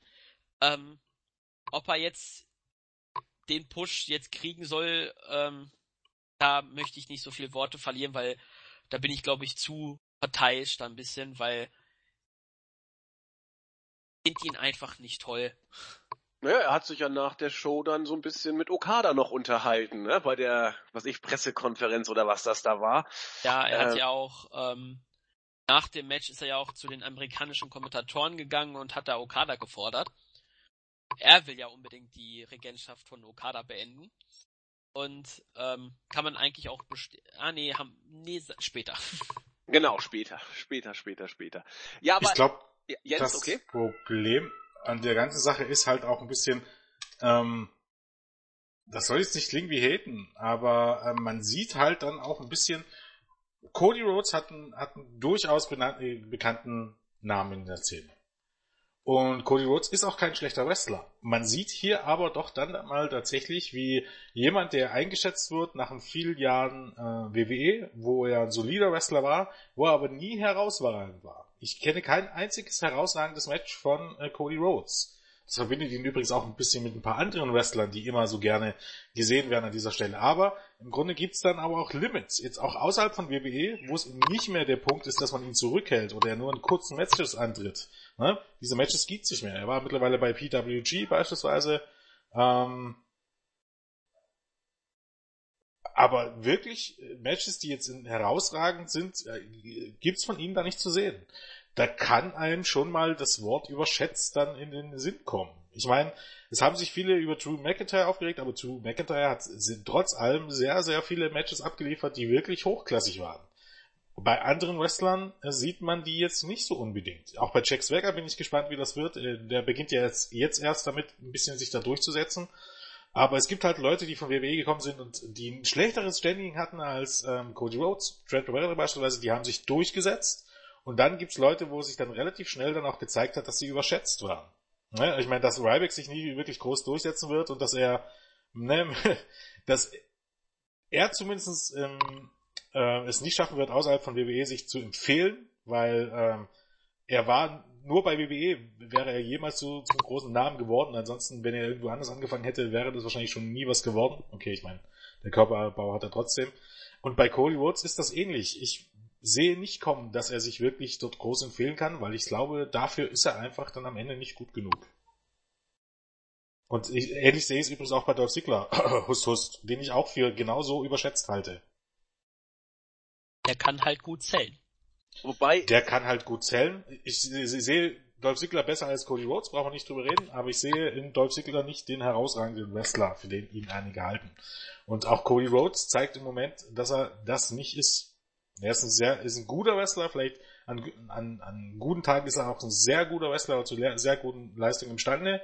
Er ist aber, äh, niemand, der wirkliche Klassiker oder wirkliche hochkarätige Matches zeigt. Ich glaube, bei Cody Rhodes, wenn wir jetzt mal einen Stern ausdrücken, wenn, wenn du das beste Cody Rhodes äh, Match siehst, hast du wahrscheinlich ein Vier-Sterne-Match gesehen. Jo, da gehe ich mit. Ähm, eine Frage oder ein, ein, ein Einwurf kurz. Also zwei Einwürfe. Zum einen glaube ich, dass Ryback bei New Japan sogar halbwegs funktionieren könnte, weil er eben dann, was ich so wie Bedlack Verlee mit seiner Größe da irgendwie als Monster rüberkommt, ohne groß worken zu müssen. Das können die Japaner irgendwie ganz gut, finde ich. Also Bedlack Verlee ist ja nur auch nicht der berühmteste Techniker. Aber was ich auch noch ansprechen wollte, wenn es mir jetzt nicht gerade äh, entfallen wäre, verdammt! Ja, man muss sagen, Bedlack Verlee aber ist auch so ein Beispiel natürlich, Luck Fale funktioniert bei New Japan irgendwie auf eine gewisse Art und der mit Leuten wie Okada kann ja auch ein gutes Match zeigen. Aber auch da muss man ja ganz wieder ehrlich sagen, ist Bad Luck ähm, Fale deshalb ein wirklich guter Wrestler? Nein, ist er nicht. Ne? Er, hat, er kommt nur dort ein bisschen besser klar, weil ähm, die Leute so gut ausgebildet sind, dass, dass, dass die Matches danach aufbauen, ähm, um seine Stärken zu unterstreichen. Aber er ist wirklich ähm, kein guter Wrestler deshalb. Also in Ryback äh, wäre im Grunde eigentlich nur eine größere, aber wesentlich ähm, schwächere Version von Michael Elgin. Richtig. Mit Michael Elgin hat man im Grunde schon das Paradebeispiel für genau das. Und besser als Michael Elgin geht's dann auch nicht, auch wenn er deutlich kleiner ist natürlich als ein Ryback. Aber ähm, wrestlerisch gibt's nichts, was nix, was Ryback ähm, irgendwie New Japan geben könnte, was man nicht ohnehin schon hat in Bad Luck Fale oder in wesentlich besser Michael Elgin. Absolut. Das, da gebe ich euch auch vollkommen recht. Nur irgendwie schafft es New Japan sowas immer noch als etwas, äh, das Beste draus zu machen, in Anführungszeichen. Dass das nicht notwendig ist, da sind wir uns, glaube ich, alle einig. Dann, man braucht keinen Ryback da drüben. Das stimmt schon. Jetzt weiß ich auch, was ich noch fragen wollte. Ähm, du hast schon gesagt, Jens, ganz zu Anfang, von diesem Match war auch schon so viel gar nicht zu erwarten. Bei zwölf Minuten, es ging darum, Cody einen wichtigen Sieg zu geben. Das verstehe ich auch. Aber vielleicht hinkt der Vergleich auch jetzt von mir. Aber beim äh, Best of Super Juniors, da hatten wir, Claudio, hilf mir mal, ich glaube es war bei Tag zwei oder drei, da hat Yushin van der Leiger ein 7 Minuten 48 Match, ich weiß gar nicht gegen wen, war es Takahashi, keine Ahnung, gezeigt. Und da äh, hat, äh, da war ich fast davor, hier äh, vier Sterne zu geben, weil das so unglaublich Hammer war. In der Kurze der Zeit haben die da alles rausgeholt. Ich weiß nicht, Claudio, ob du weißt, welches Match ich ja, meinte. Das war Tag 2, genau. Co-Main Event Hiromu Takahashi gegen Yushin van der Leiger. Das Match war Hammer. Und es waren nur, es waren nicht mal acht Minuten, glaube ich. Da war schon zu Ende. Und man kann ja auch mit wenig Zeit viel rausholen. Ähm, die Frage ist, ob Cody es nicht konnte oder vielleicht tatsächlich äh, nicht durfte. Ich weiß es nicht. Das wird die Zeit zeigen, wenn er größere Matches bekommt. Aber ich tendiere tatsächlich äh, zu einer Synthese zwischen euch beiden. Ich finde Cody langweilig und überschätzt. Und ja, mal gucken, was, was da noch passiert bei Japan mit ihm. Ne, das wird man relativ äh, sehen, relativ schnell sehen, ähm, was in den USA ist. Okada hat vielleicht, also es gibt ja wahrscheinlich die Stimmen, die sagen, ähm, Okada ist vielleicht in dem Sinne in diesem Jahr der beste, wenn man so möchte, Pro Wrestler aller Zeiten. Ich glaube, so eine Serie, wie er hier hingelegt hat in diesem Jahr, hatte ja, vielleicht Ric Flair mal irgendwann mal. Aber ansonsten gibt's keinen, der so eine Serie hingelegt hat wie, wie ähm, Okada in diesem Jahr. Und wenn der aus Cody Rhodes in den USA kein viereinhalb Sterne oder besser Match rausholt, dann weißt du in dem Sinne, was er, was er mit Bad Luck Verlee geschafft hat, muss man dazu sagen. Das wird zeigen, wie gut Cody Rhodes wirklich ist. So heißen, yep. wenn Cody Rhodes dort in den USA, was ja auch eine große Show werden soll, auch wenn es traditionell keine große Show ist. Wenn Cody Woods dort nicht ein viereinhalb oder vier, dreiviertel äh, Sterne-Match äh, wirkt, dann zeigt sich, dass er, wie gesagt, nicht so gut ist, wie vielleicht, äh, wirklich nicht so gut ist, wie vielleicht viele glauben. Dann kann man natürlich auch wieder sagen, ähm, ja, die Chemie stimmt nicht oder so, aber irgendwann muss es halt Cody Woods auch mal zeigen. Und das ist er bisher absolut schuldig geblieben. Nicht nur bei WWE, wo man sagen könnte, wie gesagt, es ist limitiert, dann hängt es von deinem Push ab. Ähm, da hatte er seine besten Matches meiner Meinung nach zusammen mit Goldust ähm, gegen The Shield damals. Ähm, aber jetzt hat er, jetzt ist im Grunde für ihn Crunch-Time, wenn man so möchte. Und jetzt wird sich zeigen, was er daran rausholen kann. Bei Ring of Honor, Best in the World. Also im Grunde Juni wird entscheidend für ihn. Ähm, Best in the World Show und dann die Show in New Japan. Ähm, ähm in den USA die New Japan Show. Ähm, da wird sich zeigen, wie gut Cody Rhodes denn am Ende wirklich ist. So soll's sein. Claudio, noch was hinzuzufügen? Nee, habe ich eigentlich nicht. Nee, ich nämlich auch nicht. Dann gehen wir weiter zur nächsten Bombe, möchte ich mal sagen. Das sechste Match des Abends. IWGP Junior Heavyweight Championship. Der amtierende Champion Takahashi, The Ticking Time Bomb, trat an gegen Kushida. Ein Rematch von Wrestle Kingdom 11 und äh, stand hier unter dem Vorzeichen, dass, ja, es gab viele Vorzeichen. Kushida hatte gegen Takahashi vorher immer wieder mal verloren. Er hat teilweise unter Claudio, wieder unter zwei Minuten oder noch kürzer? Wie, wie war das eine Squash-Match ähm, ungefähr? Zweieinhalb Minuten, glaub, ne? Ja, ich glaube sogar ein bisschen weniger. Also egal, im, im Bereich von zwei Minuten war es eine Demütigung, die Kushida gegen Takahashi eingestellt hat. Beim Best of Super Juniors hat Takahashi äh, auch gegen Kushida gewonnen. Sie waren zwar nicht im gleichen Block, hatten allerdings äh, ein, ein Tag-Team-Match. Ich meine auch, es war Tag Tag 1 oder Tag 3, ich weiß es nicht mehr genau. Auch da äh, hat äh, Takahashi letzten Endes den Sieg davongetragen, so dass ein bisschen die Matchgeschichte war, meine Fresse, kriegt es Kushida nochmal hin, gegen die Ticking Time Bomb zu gewinnen. Gerade auch deswegen, weil Kushida ja das Best of Super Juniors nach einem 5-Sterne-Match gegen Will Osprey für sich entscheiden konnte. Das Match war äh, nach meinem Dafürhalten genau die Bombe, die, die ich mir erwartet hatte. Die beiden äh, haben sowohl Athletik gezeigt, als auch stiffe Move, Moves, als auch unglaublich gefährliche Sachen. Diese, äh, diese Powerbomb, Sunset Powerbomb äh, von, von äh, Takahashi gegen Kushida, ich weiß nicht, also die sah schon so aus, also ich weiß, es wirkte so, als ob Kushida mit dem Kopf aufgekommen wäre. Ich hab's nach der Wiederholung meine es so gesehen zu haben, dass das nicht so war. Dass es wirkte so, als ob das so gewollt war, wie es auch passierte. Aber scheiße, egal ob es anders oder so, das Ding ist unglaublich gefährlich. Und ich verstehe nicht, warum man diese Moves äh, macht. Die beiden machen es nicht zum ersten Mal. Ich glaube, Takahashi hat auch beim Best of Super Juniors genau diesen Move gefressen. Ich weiß nicht mehr, gegen wen es war, aber er hat ihn geschluckt. Ähm, Hammer-Match.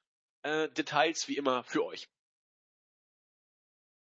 Ähm, ja, ich finde es ich find's immer ein bisschen schwer, diesen Matches wirklich gerecht zu werden. Ähm, weil wir können jetzt wieder sagen, wie großartig das Match war oder so. Ich glaube, ähm, wir werden dem Ganzen nicht gerecht. Also erstmal vorneweg, für mich ein 5-Sterne-Match. Ähm,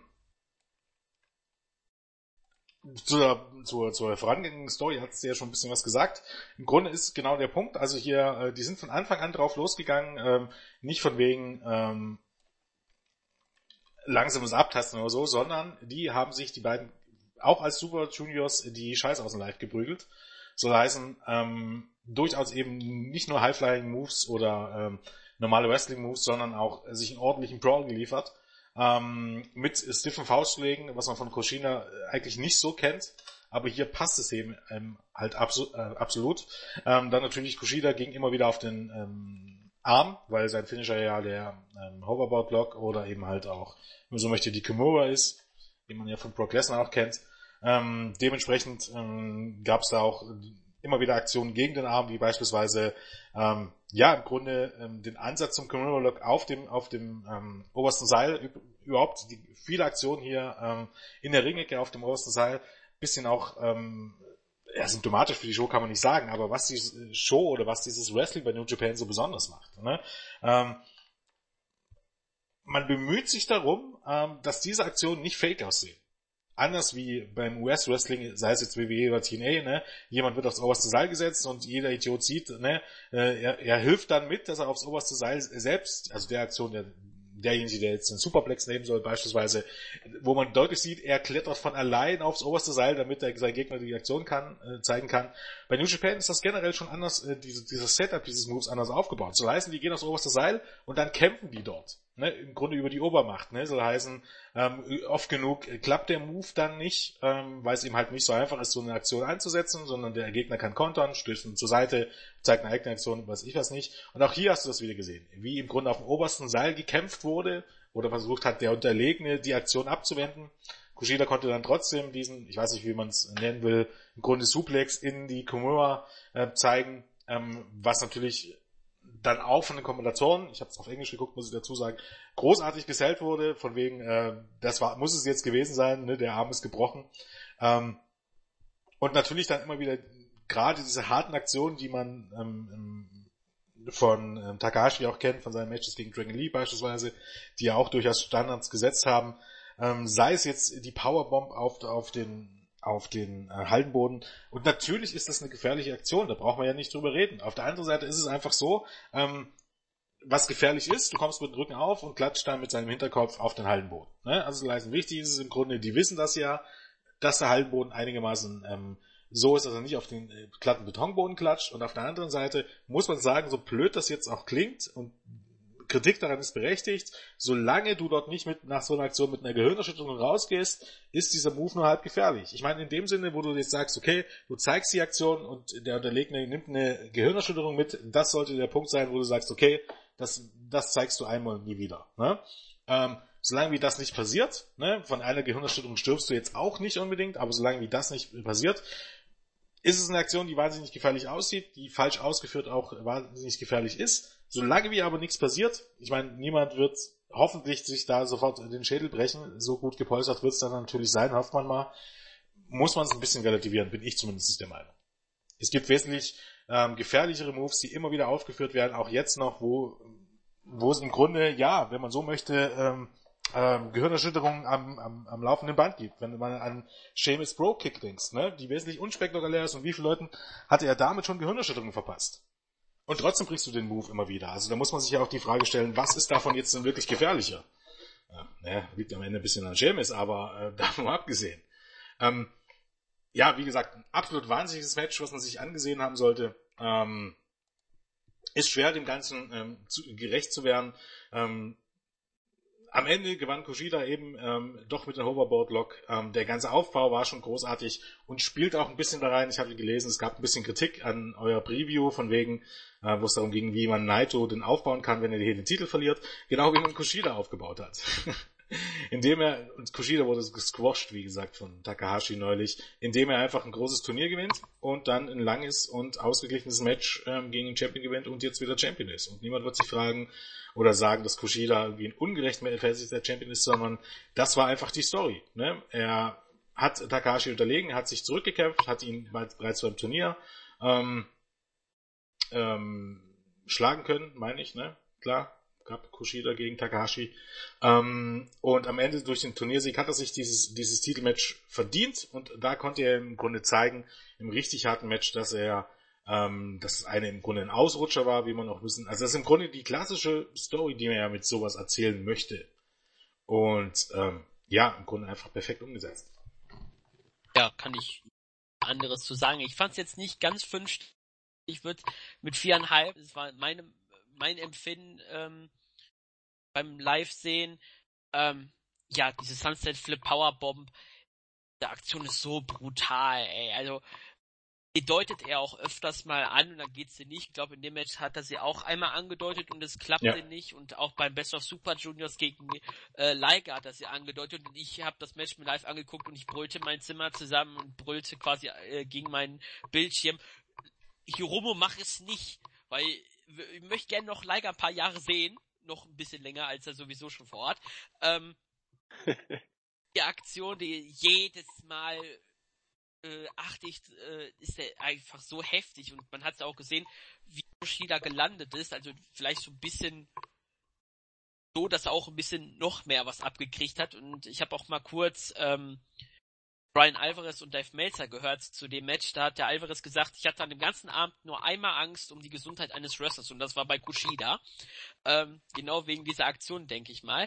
Ähm, ja, unglaubliches Match. Ähm, großartig kann man dazu sagen, also wirklich ähm, zu dem Zeitpunkt hat es das Junior Tag Team Titelmatch ähm, überboten.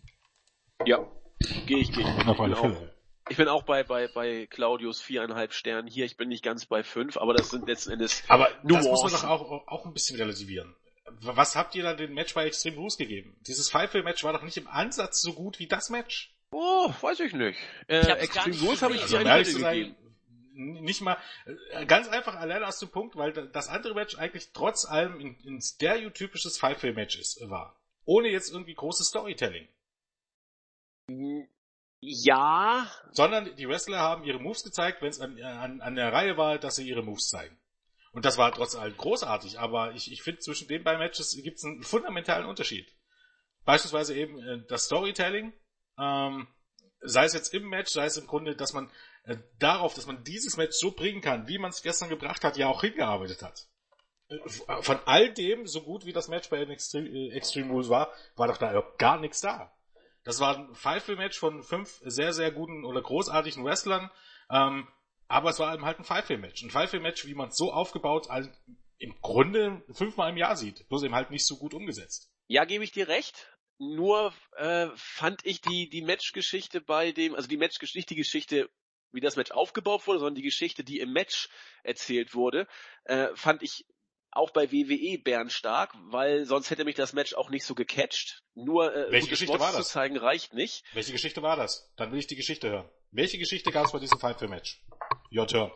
Die Geschichte bestand darin, dass man das erste Mal bei WWE seit Ewigkeiten, für mich zumindest, glaubwürdig es rübergebracht hat, dass da vier Worker, äh, fünf Worker im Ring sind, die alle drei äh, mit dem nächsten Move das Match gewinnen können und ich es gekauft habe. Das kann die WWE sonst nicht. Und die Vorgeschichte war nicht dazu angetan, dass das Match das bei mir auslösen konnte. Das konnte dieses IWGP Heavyweight Championship Match natürlich auch, weil New Japan solche Geschichten einfach schon im Vorfeld erzählen kann, im Match sowieso, weil sie die Worker haben.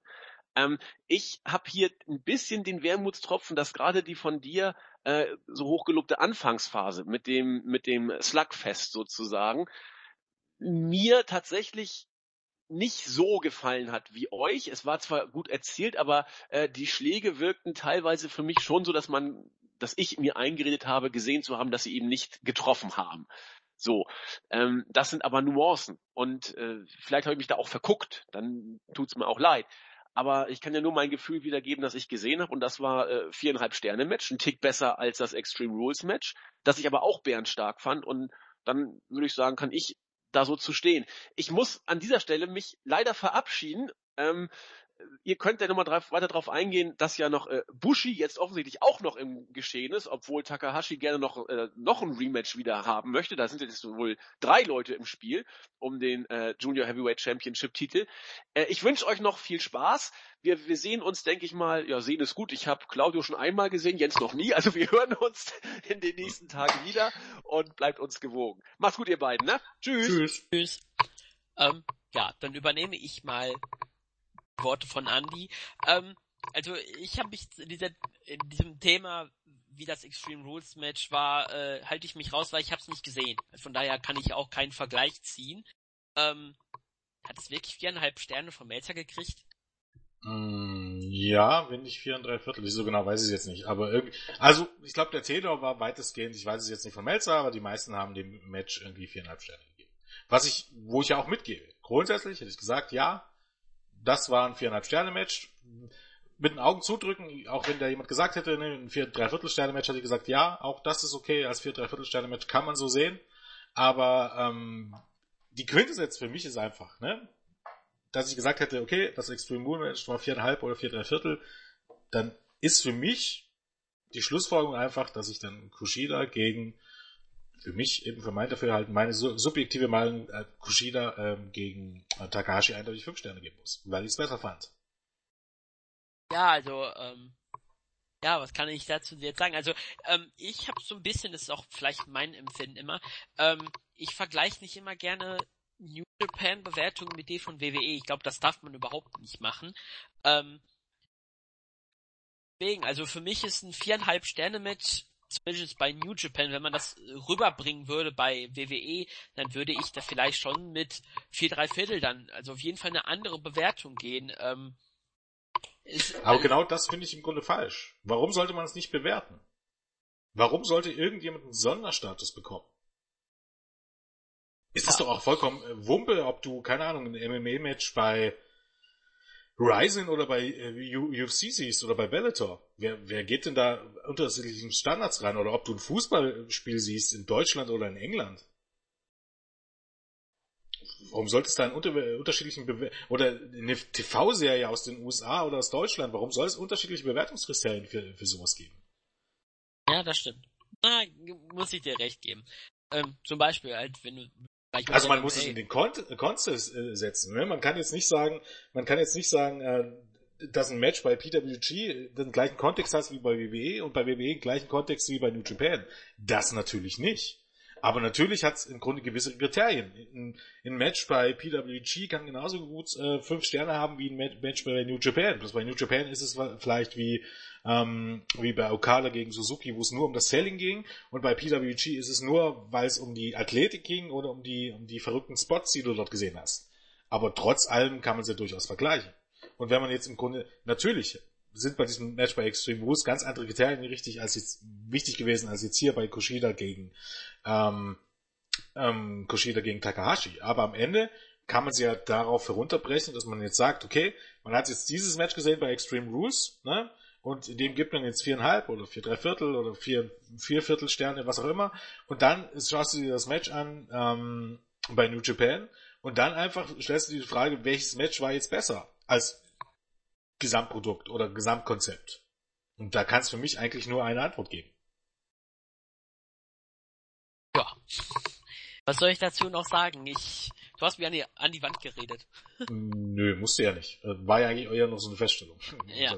ähm, ja, dann können wir noch das andeuten, was Andy zum Abschluss noch gesagt hat. Ja, ähm, Takashi möchte noch wohl ein weiteres Match haben äh, als entthronter Champion, aber dann wurde Kushida, als er die Welle gemacht, äh, die Welle in, in der Arena machen wollte, was ja eine alte japanische Tradition ist. Ich weiß leider nicht, welcher Wrestler früher das gemacht hat, aber da war es gang und gäbe am Ende der Show quasi die Endpromo immer ähm, von dem jeweiligen Wrestler war früher quasi, dass er einmal komplette Hallen ähm, eine Welle gemacht hat. Das wollte Kushida auch machen, beziehungsweise hat er getan und wurde von Bushi attackiert. Er hat ihn äh, mit Mist ins Gesicht gespuckt ähm, und hat anschließend gefordert, ich will eine Chance auf, ein, äh, auf deinen Titel, weil Bushi hat äh, im Best of Super Juniors gegen Kushida gewonnen. Genauso wie El Desperado und Tiger Mask 4. Und meistens ist eigentlich, wenn New Japan gang gäbe, im Turnier, wenn du verlierst gegen jemanden, der später dann ähm, hält oder beim Climax, der halt den Climax gewinnt, dann kriegst du immer quasi ein Match gegen ihn. Das macht man hier mit Bushi gegen Kushida. Ich denke, es ist halt auch einfach ein, ähnlich wie bei ähm, beim Main Event dann, dass man ja einfach auch einen Übergang braucht, einen gewissen. Ne? Das heißen, das heißt jetzt wahrscheinlich nicht, dass es dieses Rematch nicht geben wird, sondern einfach, dass es das nicht sofort geben wird und vor allem nicht in den USA geben wird. Ich denke, Bushi gegen ähm, Bushi gegen äh, Kushida wird jetzt wahrscheinlich eher das Match sein für, oder ich habe die Karten sind ja schon draußen, aber ich habe es mir noch nicht angeschaut.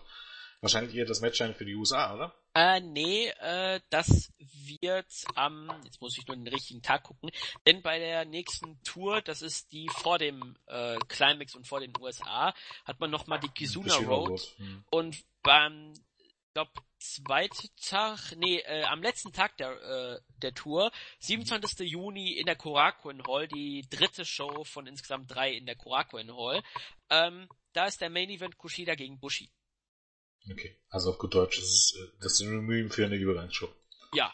Oder Übergangsherausforderer. Ja, und bei dieser Tour ähm, hat schon New Japan angedeutet, bei den jeweiligen drei Korakuen Hall Shows am 20. Juni, am, äh, wann ist der nächste, 26. und 27. Juni, äh, kriegen wir Infos zum Climax. Also die werden es aufteilen. Am 20. gibt's die Teilnehmer, am 26. sind die Blöcke und am 27. dann äh, wer gegen wen beim Climax dann antreten wird, an welchem Tag, weil man gibt da immer bekannt, Main Event am Anfang ist, was weiß ich, Suzuki gegen Omega. Einfach mal was aus der Luft rausgegriffen. Ja. Ja, ähm, würde ich sagen, gehen wir dann weiter. Ich denke schon, oder? Ja, dann gehen wir zum drittletzten Match des Abends, nämlich die Never Openweight Championship, wurde verteidigt in einem Lumberjack Match ähm, wer im Bericht sehen wird, da steht Lumberjack Deathmatch, denn New Japan verkündet alle Gimmick-Matches als Deathmatches an. Man jetzt nicht so die Art und Weise, wie zum Beispiel CZW mit dem Tournament of Death veranstalten würde, aber so ist quasi die Übersetzung ähm, von der, so bezeichnet es New Japan, nämlich Minoru Suzuki gegen Hiroki Goto und die Lumberjacks waren in diesem Fall alle, mit, alle restlichen Mitglieder von Suzuki Gun und dem Chaos Stable. Ähm, ja, knapp 16 Minuten ging das Match. Minoru Suzuki konnte das Match gewinnen nach seinem God-Style Piledriver zuvor. Taichi, der die ganze Zeit nicht am Ring stand, ins Match eingegriffen und mit einem Unprotected Chairshot Goto den Stuhl über die Rübe gezogen.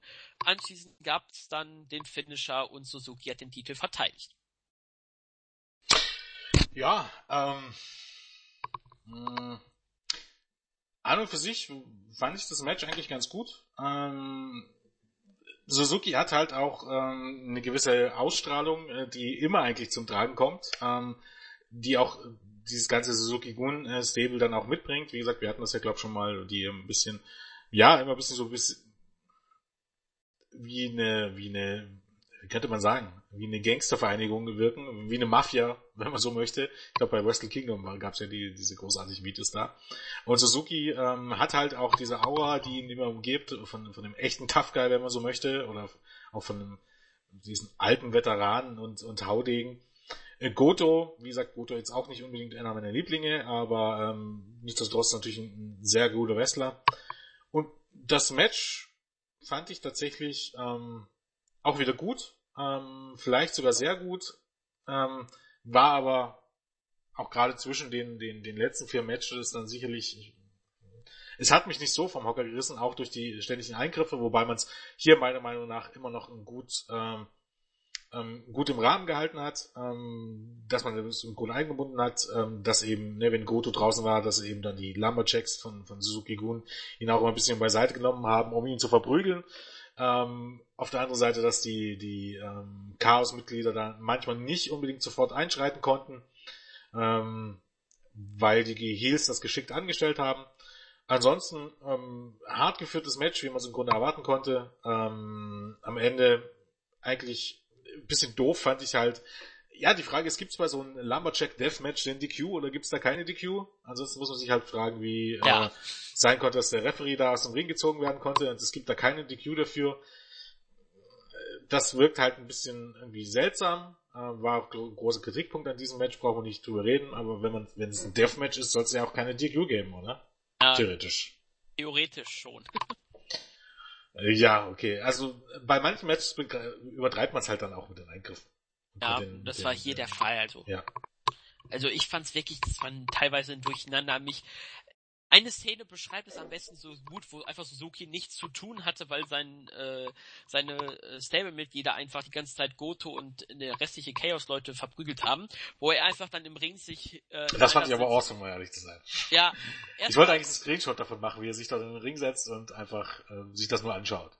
Ja, das war das wirklich auch gut. Eine Szene, ähm, wo ich wirklich gehofft habe, dass als nächstes dann äh, bei der Titelverteidigung, dass dann Liger als nächstes einen Title Shot kriegt, als sich Suzuki mit äh, Yushi van der Liger, der mit Riki oh, Foshu ja. ähm, bei den Kommentatoren war. Ich habe es über den japanischen Tonspur gehört. Ähm, deswegen habe ich dann sehr gehört, wie dann äh, Liger sich tierisch aufgeregt hat. Äh, Suzuki hat nämlich ihn, glaube ich, so weggedrückt wegen der Maske und Liger ist hochgegangen sonst was. Da haben wirklich äh, Shoshu und Milan Collect Milano Collection AT mussten ihn festhalten, weil sonst wäre er, glaube ich, äh, ein bisschen äh, handgreiflich geworden. In dem Moment habe ich wirklich gehofft, lass es am Ende auf Suzuki gegen Yushin van der Liger hinauslaufen. Ich würde es gerne sehen. Ähm, am Ende wurde es dann halt nicht ähm, Yushin van der Liger, denn vor allem Yoshihashi hat äh, sich in diesem Match wirklich für mich eins der Highlight, war er eins der Highlight ähm, hat am Ende Suzuki Gun vertreiben können und Suzuki hat dann verkündet, äh, Yoshihashi, du willst wirklich gegen mich antreten, dann komm her. Nächster Herausforderer, Yoshihashi und damit auch bei der Kizuna Road. Ähm, vorletzter Tag Suzuki gegen Yoshihashi. Ähm, ja, ich meine, grundsätzlich finde ich dann diese Paarung durchaus. Irgendwie hat man jetzt natürlich äh, das so geteased, dass man eigentlich irgendwie Liger gegen ähm, ähm, Liger gegen ähm, Suzuki sehen möchte. Ähm, ob es jemals dazu kommen wird, ist dann wieder irgendwie ein bisschen die andere Frage. Normalerweise spricht ja nichts dagegen, die irgendwie nochmal in den Titelmatch zu stecken. Ähm, muss ja jetzt nicht bei einer ganz großen Show sein. Ähm, ja, und Yoshihashi finde ich ja eigentlich auch. Ich meine, vielleicht Yoshihashi ist ein, da auch so ein Punkt, so eine Fehde gegen Suzuki und vielleicht auch so ähm, den Sieg ähm, des Titels gegen Suzuki kann den ja auch durchaus mal wieder auf das nächste Level hieven. Ähm, von daher macht es auch Sinn, dass ähm, Suzuki hier Goto schlagen durfte und ähm, in dem Sinne weiter aufgebaut wird, wenn es am Ende darauf hinausläuft, dass Yoshihashi als vielleicht einer der oder sicherlich einer der nächsten aufstrebenden Wrestler ähm, hier den, irgendwie dann am Ende den nächsten Schritt ähm, machen darf. Also das würde ja alles ähm, durchaus sehr, sehr, sehr viel Sinn ergeben. Ähm, weil ich glaube, Yoshihashi ist jetzt auch nicht mehr so jung, oder? Man hat immer das Gefühl, dass es irgendwie ein junger Aufstrebender ist, aber ich, geht der nicht eigentlich auch stramm auf die 40 zu? Uh, also ähnlich bisschen, bisschen wie Shibata. Muss ich halt mal. Yoshihashi 35, also so jung ist er jetzt auch nicht mehr. Ja, ähm, für mich hat Yoshihashi sich eigentlich diesen Push verdient. Also ich habe ihm letztes Jahr im Climax hatte er die Chance, sich mal zu präsentieren, nicht immer die ganze Zeit der Sidekick von Okada zu sein.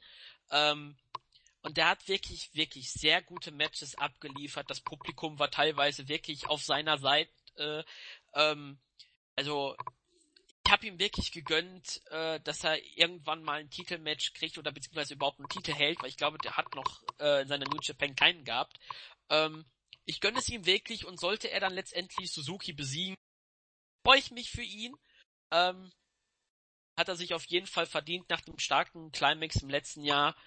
Ähm, Würde ich definitiv gut schreiben, auch wenn es äh, dann nicht zu Suzuki gegen Liger kommt. Man hat ja ähm, für das Thema wurde äh, Kommentator gegen Wrestler. Man hatte das ja im äh, letzten Jahr Naito gegen äh, Milano Collection, wo er sich ja ständig mit ihm angelegt hat ähm, und immer angedeutet hat, na komm, hier, willst du dich nicht mit mir prügeln? Aber es ist dann letztendlich nur, nur so quasi so ein Rand, äh, Randnotiz im Match selber, aber man macht da jetzt großartig nichts dabei daraus.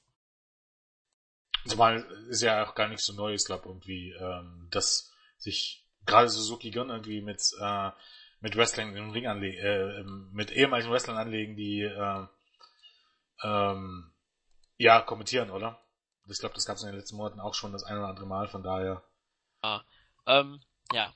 Eine Sache, wie find, fandst du jetzt den äh, Chairshot gegen äh, Goto? Der war ja nicht geschützt, vor allem mit der Tatsache, dass das ja schon bei ihrem ersten Match, wo der Titel gewechselt ist, das auch so war und in Anbetracht dessen, was mit Shibata halt passiert ist, deine Meinung dazu? Findest du das unangebracht oder äh, würdest du sagen, wenn man einen Stuhlschlag bringt, dann immerhin so, dass der äh, derjenige, der den kassiert, dass er sich wenigstens schützt? Nee, ich, das ist im Grunde die Frage, die, die, die sich mir eigentlich immer stellt. Warum eben nicht einfach die Hand zur Hilfe nehmen, um sich einigermaßen zu schützen? Also es gibt ja Mittel und Wege, das Ganze hart aussehen zu lassen, ohne äh, den jetzt nur ungeschützt zu nehmen. Das ist halt immer ein bisschen äh, die Frage, die sich mir stellt. Warum eben ähm, unbedingt ein unbedirected Share-Shot und äh, sich nicht einfach äh, durch eine Hand schützen? Und das verstehe ich, um ganz ehrlich zu sein, nicht so ganz was der, der zwingende, zwingende oder der, der driftige Grund ist, ähm, sich nicht zu schützen bei diesen, bei diesen Stuhlschlägen. Also wirklich Sinn macht's für mich jetzt nicht, weil es für die Zuschauer am Ende auch eigentlich am Ende des Tages mh, hm, keinen Unterschied machen würde. Ob der nun seine Hand hochnimmt und äh, mit, mit durchaus mit dem richtigen Winkel bei der Kameraeinstellung kann man das im, wenn man, wenn man so möchte, auch so drehen, dass man den Unterschied da gar nicht, wirklich eigentlich so gut wie gar nicht sieht. Also ähm, kann ich irgendwie meistens nicht so wirklich äh, nachvollziehen. Ja, finde ich auch. Also, wenn, wenn man unbedingt halt einen Schlag bringen muss gegen den Kopf, immerhin so, dass er sich schützt, ähm, weil man merkt halt Nachwirkungen. Ich glaube, ähm, war nicht das auch, dass bei Chris Benoit äh, später ein paar Nachfolgen war, weil er halt so viele Schläge auf den Kopf gekriegt hat mit dem Stuhl. War das nicht irgendwie sowas? Ja, naja, bei Grundsätzlich, genau. Also auf gut Deutsch, nicht nur diesen Stuhl, auch sein Headbutt beispielsweise vom obersten Seil. Einfach am Ende des Tages so viele Gehirnerschütterungen, so viele Hirnschäden, ja. Ja, und wenn New Japan schon in diesem großen äh, Ankündigung, dass man in die USA möchte und dass man auch äh, die Zahlen sich verbessert haben und dass man auch bis 2020 den kompletten Tokyo Dome ausverkaufen möchte, ähm, dann haben sie auch verkündet, dass man einen Ärztestab hat, der äh, regelmäßig Checks macht wegen Gehirnerschütterung. Die Wrestler, dass sie eine bestimmte Anzahl nur an Matches haben und Pausen gönnen. in Anbetracht dessen, dass man dann sowas, ah, ist nicht so ganz ideale Lösung. Auf jeden Fall ähm, ist äh, sehr zu Diskussion bereiter Punkt. Und ja, würde ich sagen, wenn du damit einverstanden wärst, würden wir in Richtung Finale gehen. Natürlich. Nämlich auf der Ziellinie haben wir noch den Intercontinental Championship Tetsuya Naito gegen Hiroshi Tanahashi Rematch von Wrestle Kingdom. Diesmal die Vorzeichen ein bisschen anders, denn Tanahashi quält sich mit einer, mit einem gerissenen Bizeps, aber er ist so verletzt, dass er noch worken kann oder schon auf dem Level darüber hinaus ist, wo er ein bisschen mit seiner Gesundheit spielt. Ähm, ja, und nach knapp 26 Minuten hat Tanahashi mit nur einem Arm gefühlt Tetsuya Naito besiegt, war nicht mit seinem normalen Finish halt im High-Fly Flow, sondern via Submission in einem Texas Clover lief.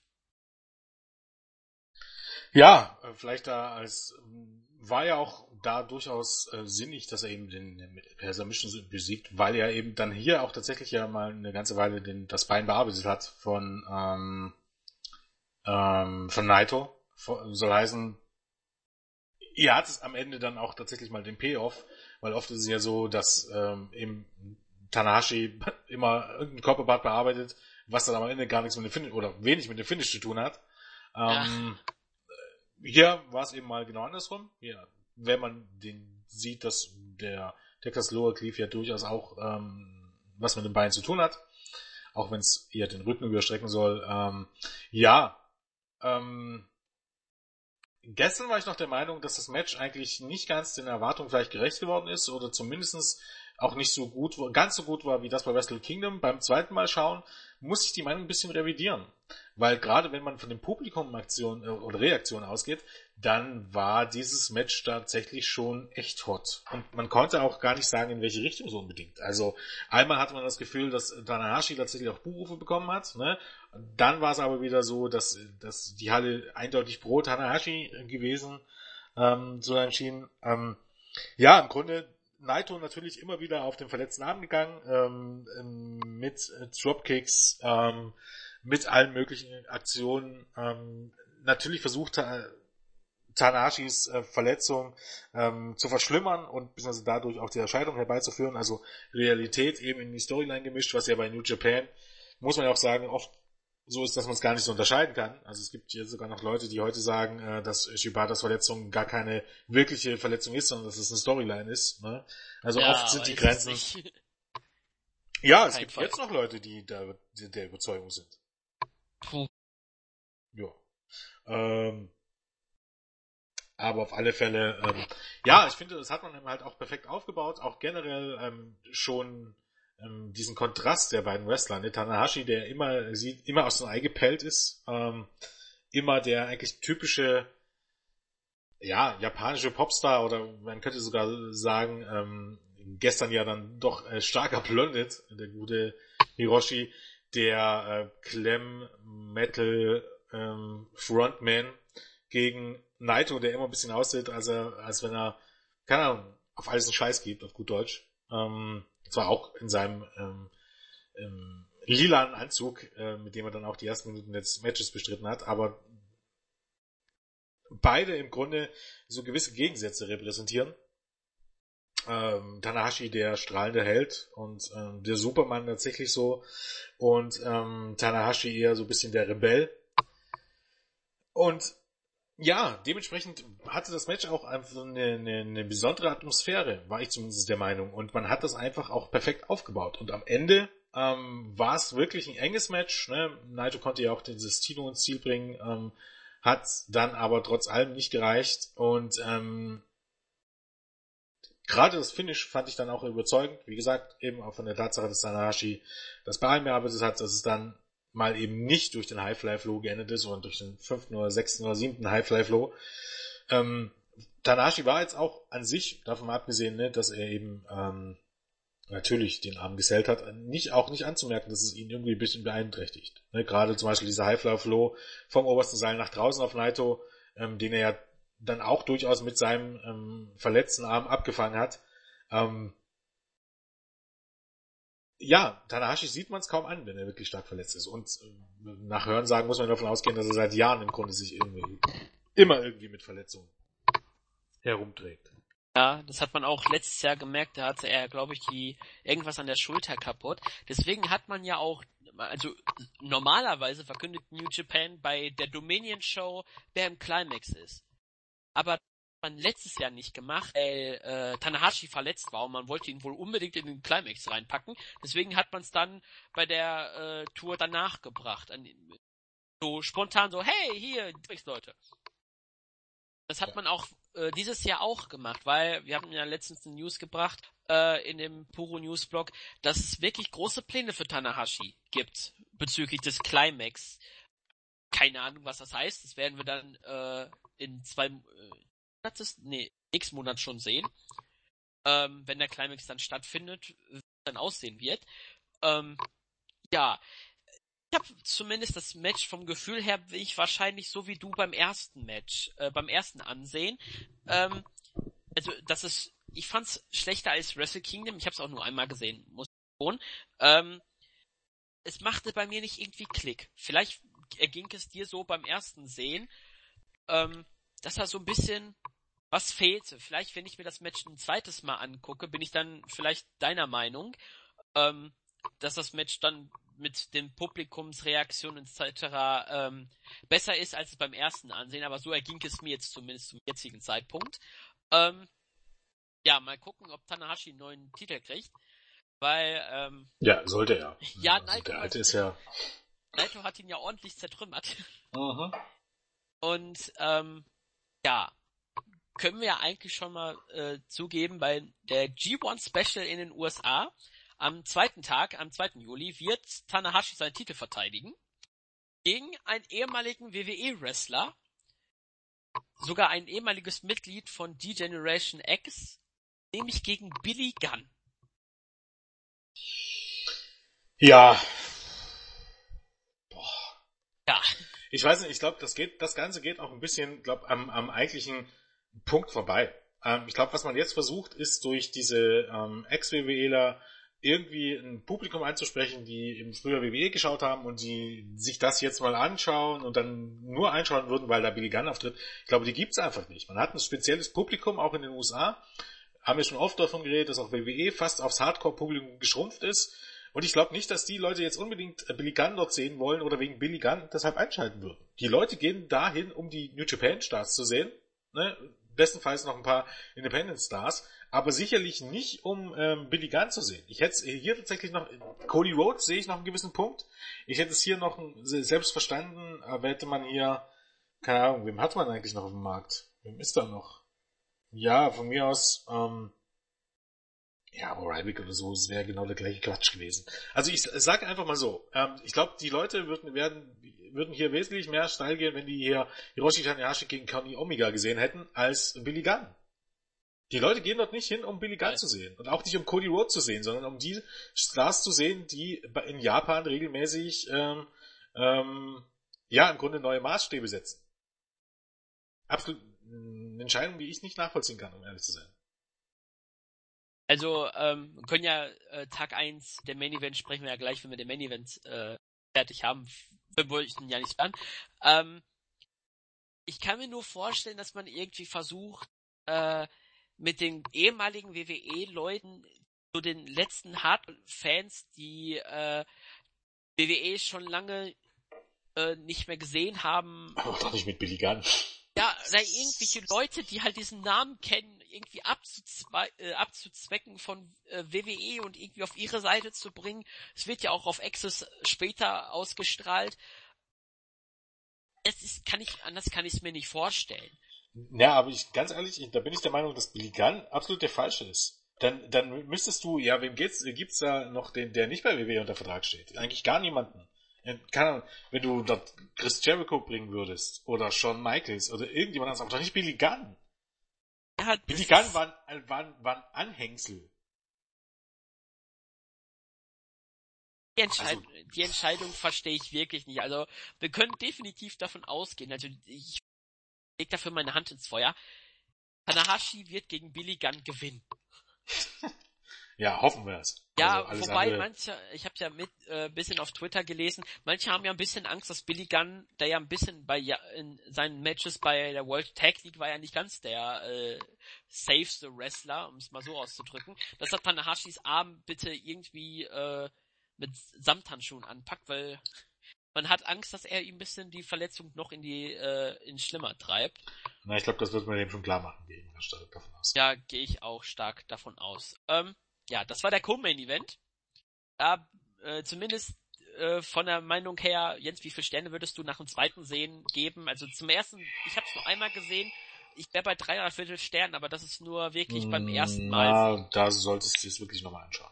Weil das muss man ganz ehrlich sagen, also ich verstehe den Punkt, wenn man hier sogar sagt, das ist das zweitbeste Match des Abends gewesen. Für mich war es eindeutig eigentlich Takashi gegen Kushida, auch durchaus ein bisschen Vorsprung. Aber alles zwischen, also bis zu vier, drei Viertel sogar würde ich hier mitgehen. Also das Match war wirklich bärenstark. Alles. Mir fiel es beim ersten Mal auch nicht auf, aber das Match war eigentlich wirklich Bombe. Und eigentlich sogar vielleicht ein Match of the Year Kandidat. Also es ist, beim ersten Mal dachte ich, ich muss es mir ein zweites Mal anschauen, weil aber dann hat es einfach äh, tatsächlich auch Klick gemacht. Auch viel mehr, nicht nur vom, vom einzelnen Match und auch anders als der Main Event und anders als das ähm, als der Junior Heavyweight Title Match. Ähm, aber für das, was es sein sollte, war es einfach perfekt. Also die Story im Grunde. Eben Tanahashi, der große Retter, der da kommt, angeschlagen kommt gegen den Rebellen Naito, der keinen Respekt hat für den Titel und Tanahashi dann am Ende als der Retter. Auch, auch da wieder die Story, die man aufgebaut hat, war für mich einfach perfekt. Und äh, im Grunde dann trotz allem ähm, Naito, der dort gut rausgekommen ist, noch dort trotz der Submission-Aufgabe, für den man ja dann tatsächlich für einen Climax doch einiges erwarten kann, denke ich mal. Ja, man hat ja, gebe ich ja zu, auch letztes Jahr war ich, äh, hatte ich Naito als Sieger gehabt. Ähm, wo dann Kenny Omega vielleicht dieses Jahr Naitos Zeit. Er hat ihn ja schon mal gewonnen, ähm, was ja der ganze Ursprung seines Heel-Turns letztendlich geworden ist, weil ich glaube, Wrestle Kingdom 8 war es, wo er gegen Okada angetreten ist. Main Event war dann letztendlich der IC-Titel zwischen äh, Nakamura und Tanahashi. Das hat nämlich ein Fan-Voting, hat nämlich ergeben, oh. dass die Fans mehr äh, Tanahashi gegen Nakamura sehen wollten. Daraufhin hat New Japan halt die Matchorder geändert und Daraufhin hat dann, äh, das sagt Naito in Interviews, das nimmt er übel, dass man ihn nicht sie als den Corporate Guy, quasi, dass er äh, die Promotion tragen wird und deswegen ist er halt dann später den Ausflug nach Mexiko nochmal und war dann Teil von Los Angeles etc. Man ja aber dazu sagen, dass es damals durchaus zumindest von Standing gerechtfertigt war und dass sich seitdem auch einiges geändert hat. Ja, auf jeden nicht, Fall. Und zwar nicht, dass Nakamura weg ist, sondern dass Naito durch das Ganze, was eben durch den Ausdruck nach Japan kam, aber durch dieses ähm, Los Ingobernables Gimmick hat sich im Grunde das mit Naito nochmal komplett in eine andere Richtung gedreht. Und ich bin, du hast ja schon davon geredet, ähm, dass man ähm, den Tokyo Dome ausverkaufen möchte. Ich meine, ob man es nächstes Jahr schafft, ist erstmal die eine Frage, aber ich würde stark davon ausgehen, dass die Matches, mit denen man es schaffen könnte und vielleicht auch schon nächstes Jahr schaffen könnte, zumindest wahrscheinlich wieder jenseits der 30 oder 35.000 sein wird. Und es ausverkaufen wird, ist die andere Frage. Ist eigentlich äh, Okada gegen Naito um den ähm, IWGP-Titel und ähm, Tanahashi gegen Omega. Ich, das, das letzte Match zwischen Tanahashi und Omega war ja ausgefallen damals. Ne? Ja, das hat der Elgin dann übernommen. Und dann genau, und ich denke, das ist, wird einfach der Zeitpunkt sein, wo man das Match bringen wird. Man hat es ja als Ziel gegeben, spätestens 2020. Also man will sich da jetzt, ja. man will sich ja Zeit lassen und ähm, wird ja definitiv weiteres potenzielles Match, was Tokyo Dome ausverkaufen könnte, wäre Omega gegen Ibushi. Würde ja, durchaus. Aber ja, naja, klar. Ich meine, der, der Punkt ist einfach, ähm, man muss ja davon ausgehen, was man jetzt auch im Moment hat. Und irgendwie habe ich so das Gefühl, dass man Ibushi, warum steckt man ihn unter die Maske? Also entweder möchte man ihn nicht ganz dorthin pushen oder hält man sich irgendwas auf, man weiß es nicht so ganz genau. Also Möglichkeiten gibt es natürlich durchaus viele, aber ich würde mein Geld durchaus auf, als, auf Naito als, ähm, als Climax-Gewinner setzen. Ja, durchaus würde ich sagen, der Favorit schlechthin. Ähm, der zweite Favorit der war Teil dieses Matches, nämlich der Herausforderer. Kenny Omega versuchte es bei Wrestle Kingdom den, die IWGP Heavyweight Championship von Katsushika Okada abzunehmen und letztendlich hat das nicht geschafft, aber er hat auch nicht verloren, denn das Match endete tatsächlich in einem Time Limit Draw. 60 Minuten lang haben Okada Omega 2 äh, die zweite Version des Matches ähm, gedauert. Ähm, es war das insgesamt fünfte Mal, dass der IWGP Heavyweight Championship in einem Unentschieden endete. Letzte Mal war Satoshi Kojima gegen Shinsuke Nakamura 2005. Das war das letzte ja. Mal, dass es über 60 Minuten ging. Zwölf Jahre. Ja, zwölf Jahre. Äh, ich glaube, eins, äh, das auch Dave Meltzer erwähnt hat, Kojima gegen Tensa endete in einem äh, Match endete es auf 59, 59. Also wirklich kurz vor dem äh, Draw. Ähm, es war auch vielleicht ein Traum, Traumdenken von mir, dass es letztendlich darauf hinauslaufen wird. Man hat sich jetzt für den Draw entschieden. Ähm, ja, deine Meinung würde mich sehr zu diesem Match interessieren. Also ich glaube, über diese ganzen Umstände und über dieses Match alleine könntest du wahrscheinlich einen Podcast alleine bringen. Ich glaube, ja, da gibt es so viele Fall. Facetten alleine von dem Match, von dem Aufbau der Matches, von was es generell bedeutet ähm, für diese ganze Wrestling-Mannschaft im Moment. Also ich wüsste jetzt auch gar nicht, wo ich direkt anfangen. Also da gibt es ja auch viele Fragen, die sich gestellt wurden. Erstens mal, ähm, wie hatte man vor, irgendwie das Match von Wrestle Kingdom äh, zu toppen? Ist das überhaupt möglich ähm, zu toppen gewesen? Wird man es einfach nur kopieren? Wird man ein ganz anderes Match zeigen? Ähm, wird man mehr auf, auf Storytelling gehen? Ähm, es gab viele Fragen, die man sich vorher gestellt hat, ähm, auf die es tatsächlich auch Antworten gab, muss man ganz ehrlich so sagen. Ähm, ja, wo fangen wir jetzt am besten an? Wie gesagt, äh, die ersten 20 Minuten war es ein, oder die ersten 25 oder vielleicht auch 30 Minuten war es ein sehr, sehr gutes Match. Aber auch da war ich äh, der Punkt, wo ich so davor sage, hm, wo ich sage, ja, es ist ein sehr, sehr gutes Match, aber bisher ist es einfach noch nicht, ähm, hat es einfach noch nicht Klick gemacht. Ne? Ein sehr, sehr gutes Match, meine ich, ja, vier Sterne und das wäre ja für, für die Erwartungen, die hier gesetzt wurden, ja eigentlich schon eine herbe Enttäuschung gewesen. Ähm, aber es fehlte irgendwas. Grundsätzlich, ne, Omega ging auf Okadas Knie, ähm, waren viele äh, klasse Spots dabei, sei es ähm, relativ einfacher, also sei es der, der Kneebreaker draußen auf dem Kommentatorentisch, oder einfach auch Omegas Dropkicks, die ja direkt ähm, aufs Knie gingen. Wirklich auch, auch gute Aktionen dabei, aber es fehlte irgendwas. Es hatte einfach noch nicht Klick gemacht. Und an irgendeinem Punkt änderte sich das dann. Ich weiß nicht, ob es der Tablespot draußen war oder als es war, als der restliche Bullet Club reinkam.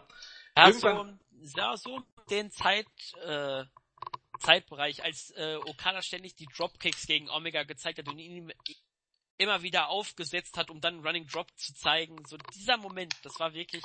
Ja, das war ja ungefähr da. Das war ja, glaube ich, ja. kurz davor, bevor der Bullet Club reinkam. Genau.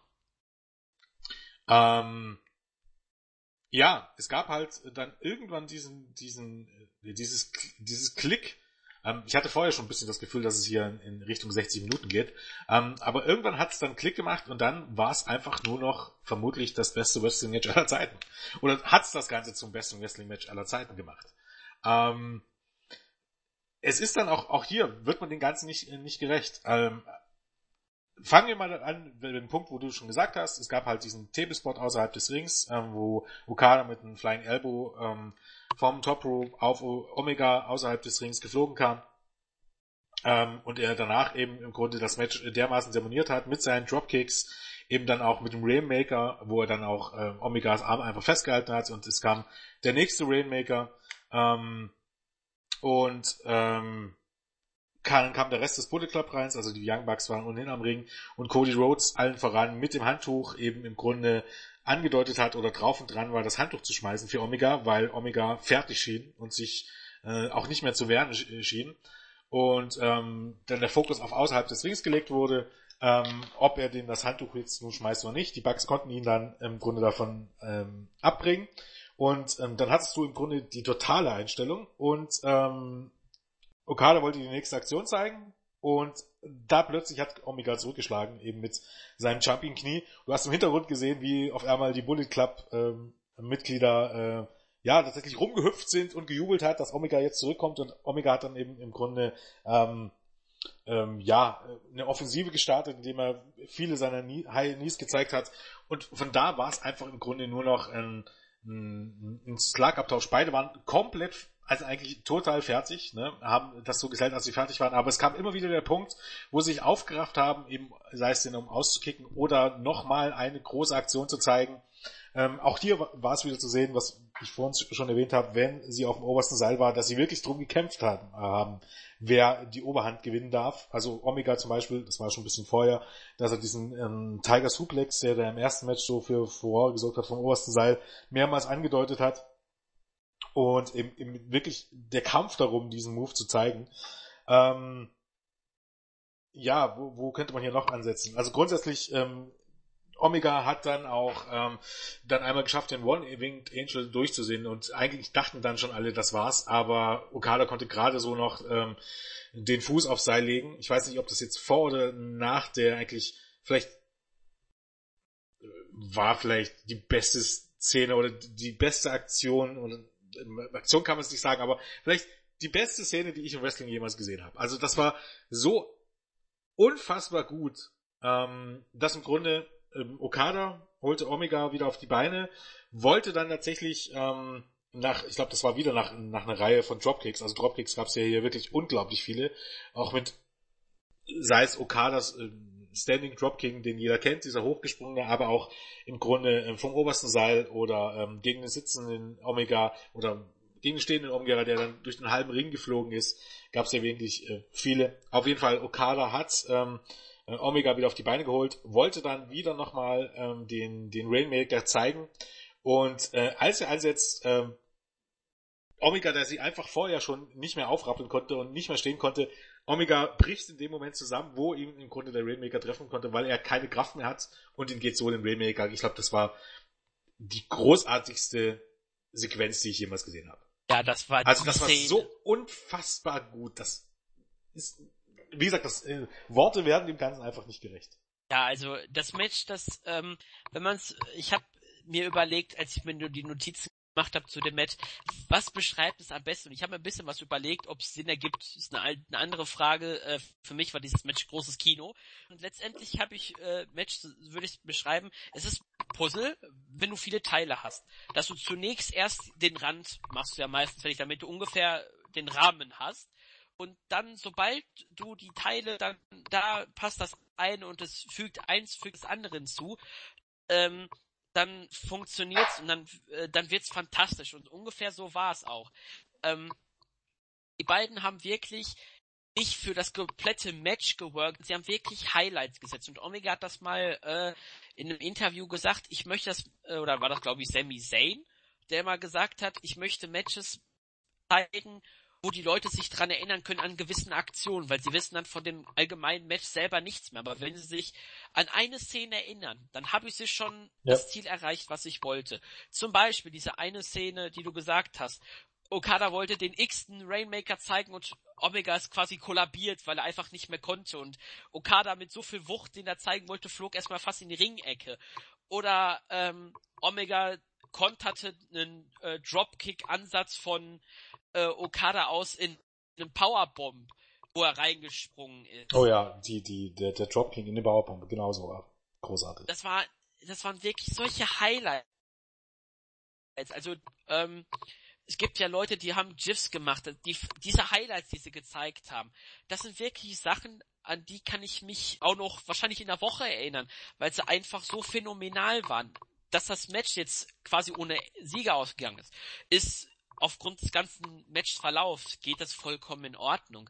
Und man hat auch am Ende diese Szene kurz vor dem Time Limit Draw, als man ähm, als das Publikum wirklich schon on fire war, weil man die letzten Sekunden runtergezählt hat und Okada versuchte irgendwie noch Omega zu pinnen und kraulte zu ihm und schaffte es nicht mehr. Das ist so ein Bild, das beschreibt dieses Match einfach perfekt, würde ich sagen. Also, also ich, für mich ist es gibt keine sechs Sterne, aber für mich ist das fünf Sterne auf jeden Fall. Fünf naja, ich meine, sechs Sterne Match ist halt immer ein bisschen so eine Sache. Gibt es denn ein sechs Sterne Match? Ne? Das ist ein bisschen, gibt es eine bessere Note als eins? Ähm, eigentlich nicht. Ja. Weil es gibt keine, es gibt keine minus eins, gibt's halt einfach nicht oder keine null. Ähm, Mit dem Finish tatsächlich muss ich ganz ehrlich sagen, das war auch ein bisschen so ein bisschen ein Kritikpunkt. Also auch für mich, also zumindest habe ich verstanden, das ist ja mal auf ganz hohem Niveau, aber ich habe verstanden, warum einige das kritisiert haben. Weil im Grunde, wenn du jetzt sagst, du holst das Beste aus dem Match raus, muss man sich einfach die Frage stellen, warum war nicht Omega der, der, die letzte Aktion gezeigt hat und der zum Cover gekrochen ist. Ja, das hat Das wirkte einfach antiklimatisch. Weil für Ja, Okada macht es keinen Unterschied und es war ein bisschen wie Okada Superman. Ja, und das, äh, das erinnert mich zufällig an die Szene, äh, beziehungsweise ich habe ein Video auf YouTube gesehen, wo Dave Meltzer und Brian Alvarez darüber gesprochen haben. Die haben das ja genau auch gesagt. Da hat äh, Dave Meltzer ja gesagt, Sicht von den japanischen Fans ist Okada das Babyface. Und das, das Babyface quasi dahin krault, um den Sieg zu holen. Natürlich Aber trotzdem macht das doch keinen Sinn. Ja, natürlich. Wenn es das Babyface ist, sind die Fans dafür, dass Okada den Titel verteidigt. Also fiebern die mit, wenn Okada die letzte Option einstecken muss und Omega zum Pin geht und am Ende, wenn es Omega nicht schafft, jubeln die Fans, weil das Babyface den Titel verteidigt hat. Es war Ja. einfach überhaupt gar nicht nötig, das andersrum zu bringen. Ja, also das Punkt. ist ja, also das ist wirklich das Einzige, was man in diesem Match äh, mit dem 10, A- 10 Anfang äh, wirklich zu kritisieren hat. Aber ansonsten war es wirklich, also sie haben es wirklich geschafft, Wrestle Kingdom 11 nochmal zu toppen. Man, also ich will auch nicht, das habe ich zumindest bin ich so geistig in das Match reingegangen. Ich dachte mir, die werden was anderes zeigen als das, was wir gesehen haben bei Wrestle Kingdom. Das haben sie auch geschafft. Und wenn man eins Okada in diesem Jahr sagen kann, er, ist mit Abstand für mich der beste Wrestler, was Big Matches angeht. Was der in diesem Jahr gezeigt hat, 40 Minuten Suzuki überlebt, 40 Minuten Okada gehabt, dann, ich weiß nicht, wie lange das Match gegen Fale ging, dann hatte er noch 30 Minuten Shibata, ähm, dann noch das Match gegen Tiger Mask W beim, äh, beim Anniversary Event von New Japan. Das sind alles Matches, die in, in anderen Jahren Match of the Year Kandidaten wären, beziehungsweise sogar mögliche Sieger. Aber du hast in diesem Jahr einfach zweimal Okada Omega gehabt, was einfach alles in den Schatten gestellt hat. Ja. Äh, Ja, und man muss auch dazu sagen, also zu dem Sache, ob es das erste Match getoppt hat. Erstmal bin ich der Meinung, man hat einfach im ersten Match angesetzt. Soll heißen, erste Match war am Ende ein langer Fight und Omega kam nicht wirklich als Verlierer raus, aber Okada hat dann immer gewonnen. Und hier war es eben so, im Grunde, er hat, Okada hat diesmal nicht gewonnen. Das Problem war eben, hat, Alvarez hat, glaube ich, begründet, dass das Ende Sinn machte, in dem Sinne, dass man eben gezeigt hat, dass Okada eben beim ersten Mal noch gewonnen hat und beim zweiten Mal hat er das eben nicht geschafft. Das Problem ist, das offene Ende, was man hatte, war ja eigentlich in dem Sinne, zumindest für mich das Gefühl, dass, wenn es zehn Minuten länger gegangen wäre, hätte Okada gewonnen. Ja, Es ist daran gescheitert, dass er nicht mehr rechtzeitig zum Cover war. richtig. Und das ist der Grund, den ich nicht äh, tatsächlich nicht verstehe. Andersrum hättest du eine Win-Win-Situation gehabt. Du hättest gesagt, okay, Omega hätte die Aktion gezeigt, vielleicht hätte es geklappt und fast nicht. Die Leute hätten aber mitgefiebert, die, die für Omega waren, hätten mitgefiebert und die für Okada waren oh, auch. Und das hattest du gar nicht. Der letzte Moment war, es waren nur die, die für Okada waren, konnten mitfiebern. Alle andere, für alle anderen war das Match gegessen. In dem Moment. Und das verstehe ich nicht. Wenn man wirklich diese Szene, quasi, das ist mir gerade spontan noch in den Kopf gekommen, man hätte es auch so machen können, dass einfach nach der Aktion beide so platt gewesen sind, dass einfach gar keiner zum Beispiel zum Cover mehr geschafft hat. Das hätte man noch als alternative Lösung haben können. Falls man nicht, Ja, ja, also tatsächlich für mich gab es hier tatsächlich nur eine optimale Lösung. Und das wäre vielleicht sogar gewesen, Omega äh, zum ersten Mal und zum einzigen Mal den One-Winning Angel zeigen zu lassen und er schafft es dann am Ende nicht mehr zum Cover. Das wäre für mich eigentlich das perfekte Ende gewesen. Oder er machte gar keine Anstalten zum Cover zu gehen. Kann ja auch im Grunde der Punkt sein. Aber auch so wie man diesen One-Winning Angel aufgebaut hat. Ne? Ich meine, der hat ihn hier vorher mal einmal gezeigt und da kam Okada, ähm, kam Okada noch rechtzeitig an, ins Seil. Aber hätte man den hier gar nicht gezeigt und nur im Grunde erst bei Minute 59 und 57 Sekunden und dann ist das Match zu Ende, ich glaube, das wäre einfach der Höhepunkt gewesen.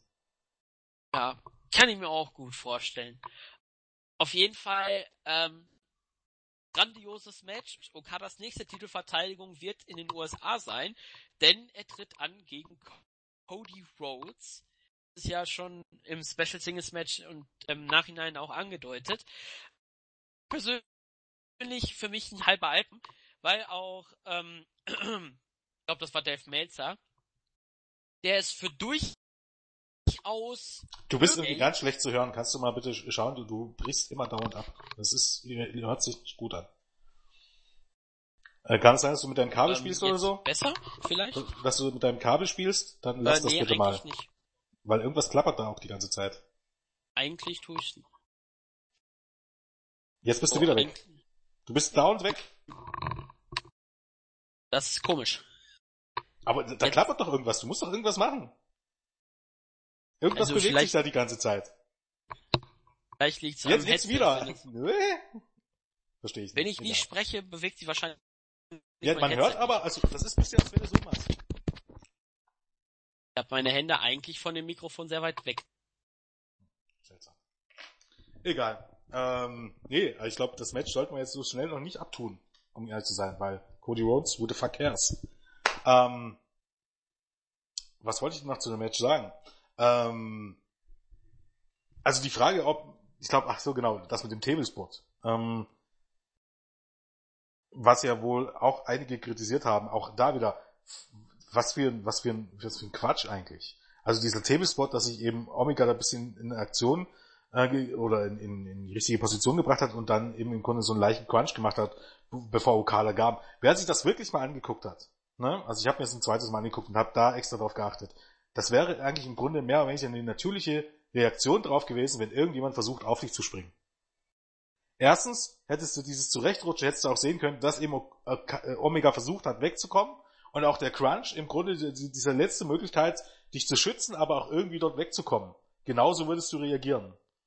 Also auch das war wieder ähm, Kritik, tatsächlich, wo man eigentlich keine Kritik suchen sollte. Und ähm, für mich hat das Match auch vor allen Dingen eines gezeigt. Und zwar auch immer die Leute, die Melzer kritisieren für die Bewertung, das ist ja eh immer so ein Punkt, ne, die nicht verstanden haben, dass es eine subjektive Sache ist und dass es lächerlich ist, zu drüber diskutieren, ob jetzt Shawn Michaels gegen Undertaker damals fünf Sterne waren oder nicht, wenn er vier und drei, äh, vier und drei Viertel gegeben hat, weil das halt subjektiv ist.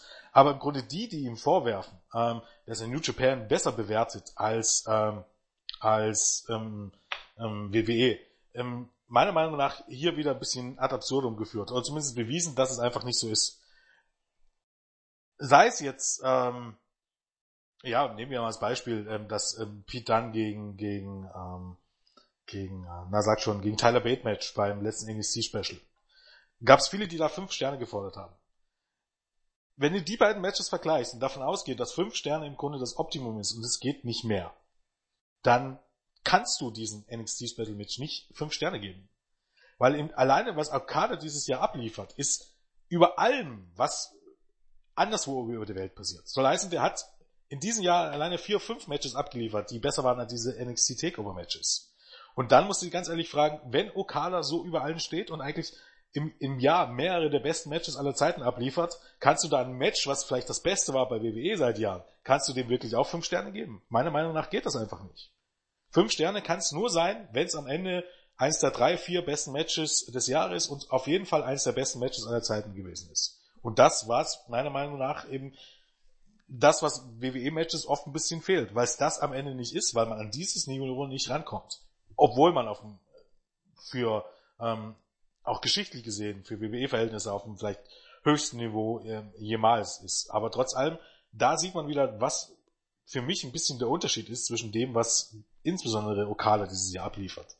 Und ähm, ja, wie gesagt, eigentlich ein Match, was man sich unbedingt angucken muss. Ähm, was eigentlich noch besser ist, wenn man es ungespoilert schaut, was ja jetzt ein bisschen nicht mehr möglich ist leider, weil ähm, die Geschichte eigentlich auch relativ klar war. Ne? Dass ähm, Omega da zwar der Heel ist, aber insgeheim wollen sehr, sehr viele, dass Omega den Titel gewinnt, weil er eben sich auch bewiesen hat in dem Sinne.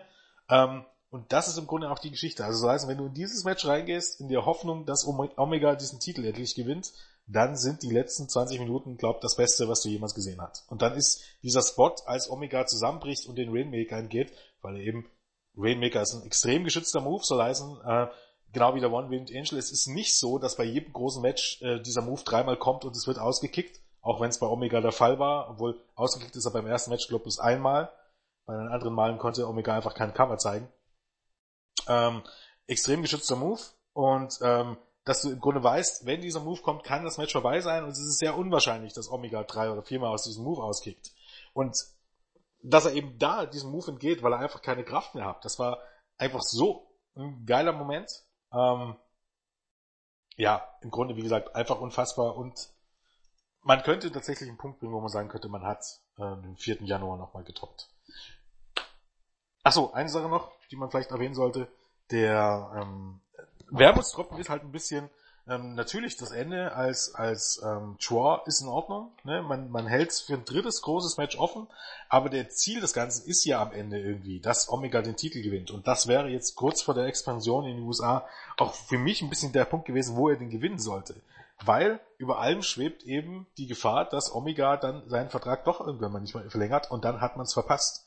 Genau wie man im Grunde ähm, Okada gegen Nakamura bei Wrestle Kingdom verpasst hat, Jahr um Jahr, weil man immer wieder Okada gegen Tanashi gebracht hat. Und die Gefahr sehe ich hier auch ein bisschen, dass man einfach den Punkt verpasst, wo man äh, Omega zum Champion machen kann oder wo man ein drittes großes Match bringen kann. Denn ich wäre mir nicht so sicher, dass wenn Okada merkt, dass er ähm, hier eigentlich, ähm, dass man den letzten Schritt mit ihm nicht geht, dass er nicht dann doch auf die Idee kommt und sagt, okay, wenn es hier für mich nicht höher geht, ähm, dann lasse ich es damit gut sein und wechsle zu WWE. Hoffen wir mal nicht. Hm. Ja, was bleibt uns noch zu diesem Event zu sagen? Ähm, ja, was hat Andi am Anfang nochmal die Frage gestellt? Hat dies das Event des Jahres, die beste Show ever? Ähm, am Ende sagen, das, was ich auch am Anfang gesagt habe. Es hat wirklich komplett durchgehend gute Matches ähm, mit dem großen Highlight am Ende, was wirklich für mich das Match des Jahres ist. Es hat Wrestle Kingdom nochmal getoppt. Ähm, wirklich, schaut es euch an. Lohnt sich. Ähm, ja, mehr kann man eigentlich zu diesem Event nicht sagen. New Japan liefert in diesem Jahr wieder ab und unglaublich in diesem Jahr, noch mehr als letztes Jahr. Und ja, dann können wir gespannt sein, wie dann die Shows in Amerika sein werden. Ja, ähm, da darf man wirklich gespannt sein, weil ich glaube, bisher war es meistens eigentlich so, dass man sich in Amerika, wenn man gerade bei Ring of Honor war und so, immer ein bisschen geschont hat. Bin ich gespannt, ob man das hier schaffen kann. Ähm, beziehungsweise ob man wirklich mit Okada, ob Okada gegen Cody Rhodes wirklich so motiviert sein wird und ob man mit Okada gegen Cody und äh, Tanashi gegen Billy Gunn wirklich nur einigermaßen an, an das Level ranreichen kann. Also ich habe das Gefühl, man wird es nicht können. Und ich habe das Gefühl, das ist der größte Fehler, den man hätte machen können. Habe ich auch so das Gefühl. Wie gesagt, ey. die Leute, die dorthin kommen, bezahlen nicht für, um Cody und Billy Khan in Titelmatches zu sehen. Ist einfach nicht der Fall. Das, ähm, weiß nicht. Für mich irgendwie eine fundamentale Fehleinschätzung des Ganzen. Also im Board haben wir ja auch schon mit ein paar Usern drüber diskutiert, beziehungsweise ich. Ähm, da hat einer das Argument gegeben, ich glaube, das war Tanaka äh, 87, der gesagt hat, ähm, dadurch, dass das Event auf Access Live ausgestrahlt wird, zumindest Tag 1, dass man deswegen Cody Rhodes in den Main Event gestellt hat, um halt großer Name, WWE-Leute kennen ihn aber, noch. Naja, aber das ist im Grunde der Punkt. Cody Rhodes hat keinen so großen Namen. Cody ja. Rhodes ist ein Mitkader auch bei WWE gewesen, zuletzt eher ein Underkader. So heißt jemand, der das wirklich ernst nimmt und der jetzt sagt, okay, der wird sich jetzt fragen, oh Gott, Cody Rhodes, die Pfeife im Main Event von der, der Show, das gibt erstmal New Japan grundsätzlich eher die Marke, dass es ein zweitklassiges Produkt ist. Leute, die bei WWE angetreten sind und dort in der Undercard waren und nichts gerissen haben, können bei New Japan hingehen und innerhalb kürzester Zeit im Main Event stehen. Ist das wirklich das, was man vermitteln will? Gegenteil.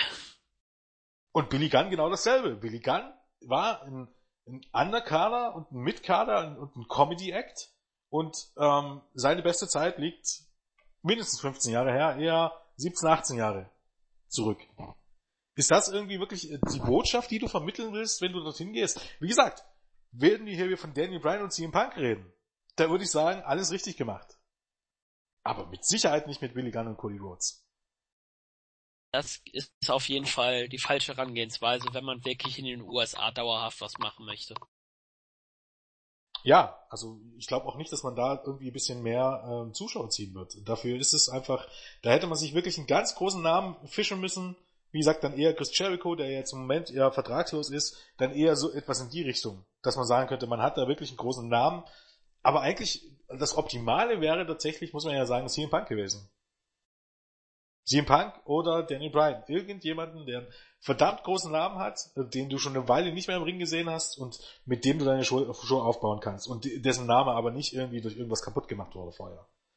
Und deshalb weiß ich nicht. Ähm, und das ist ja noch nicht mal der Punkt, dass, es, dass ich nicht verstanden hätte. Also Cody Rhodes gegen Tanahashi hätte ich ja zum Beispiel verstanden um den IC-Titel. Da wäre ich ja mitgegangen. Aber ähm, als Main Event, weiß nicht, Cody gegen Okada, ich werde am Ende auch mal abwarten, aber es klingt für mich dann doch eher stark, ganz stark nach einer absoluten B-Show. Um nicht zu sagen C-Show. Aber wäre ja eventuell, wenn sie sich erhalten würde und Corey Rhodes gewinnt den Titel von Christopher Daniels bei Ring of Honor, wäre es ja Ring of Honor Champ gegen... Ja, wär's, aber... Ob es dem Match hilft, das ist eine komplett andere Frage. Ja. Ja. Ich weiß nicht, ob das nicht fast noch schlimmer machen würde, irgendwie. Ehrlich zu sein. Naja, egal. Wir werden es mal abwarten. Aber Cody Rhodes irgendwie als Ring of Honor Champion ist auch so eine Sache. Muss ich jetzt nicht unbedingt haben. Hat er sich meiner Meinung nach bisher noch nicht verdient. Auch wenn das die Storyline wäre, die man im Moment erzählt, dass eben halt jemand, der sich's nicht verdient hat, sich einen Titel gewinnt. Aber ob das irgendwie, weiß nicht, ob das irgendwie das ist, was man jetzt unbedingt haben möchte, bin ich mir unsicher. Aber warten wir es mal ab. Genau. Dann würde ich sagen, außer du hast noch ein paar Grüße, die du spontan aus dem Ärmel schütteln kannst. Hm, spontan aus dem Ärmel, nee, spontan nicht, aber wir können ja mal nachgucken. Wir können ja mal grüßen. Wir grüßen jetzt mal, ähm, wir grüßen jetzt mal den, äh, unsere Podcast-Kollegen Fritsch Cenkis und Nico Balo. Nico Balo, wir grüßen jetzt mal, ähm, ähm, den, ähm, den JE, den, den äh, unseren Raw und SmackDown Berichteschreiber, der heute Nacht wieder ran darf.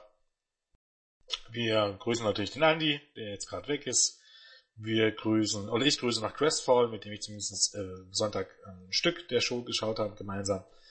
Ähm, ja, wem grüßen wir noch? Ähm, unsere ähm, New Japan oder ähm, ähm, Puro Spezies im Board, also den, ähm, den ähm, Kotzel, keine Ahnung, wie wird der ausgesprochen? Kotzel? Kosel? Äh, Kotzel? Äh, Kotzel klingt ein bisschen wie Kotze, deswegen würde ich sagen. Naja, aber Kotzel, K-O-Z-E-L. Hm. Ja. Klär uns mal auf, wie wird Ja, bitte. äh, King of Strong Style grüßen wir mal, wir grüßen natürlich den Stable Guy, ähm, Tanaka 87, ähm, die Kerstin, ähm, ja, und alle, die sich im Grunde ähm, gegrüßt fühlen wollen. Du noch? Ja. Äh, ich grüße ihn, auch wenn das äh, wahrscheinlich nicht hören wird, den Khan, den Lord Balls. Irgendwann kriegen wir es hin mit NXT. Ist das Irgendwann. nicht eigentlich verpflichtet, dass jemand, der äh, bei unserem Team ist, sich alle Podcasts anhören muss? Ja, es ist verpflichtend, glaube ich, aber ob er es wirklich so wahrnimmt. also mal ein ernsthaftes Wort mit ihm reden, glaube ja, ähm, ansonsten grüße ich noch spontan, wer alles noch im Moment online ist. Den Awesome, den Eagle Whiskey, der freut sich jedes Mal äh, über Lucha Underground, den Go to Sleep, Hurricane, äh, ja, den Red Dragon, einfach weil er halt auch mit meinem Namen bedingt fort war bekannt ist auch den Moonlight Rider, die Nene äh, 2809, die auch im Puro-Bereich ein bisschen schreibt und den Spear, der auch öfters mal vorbeischaut.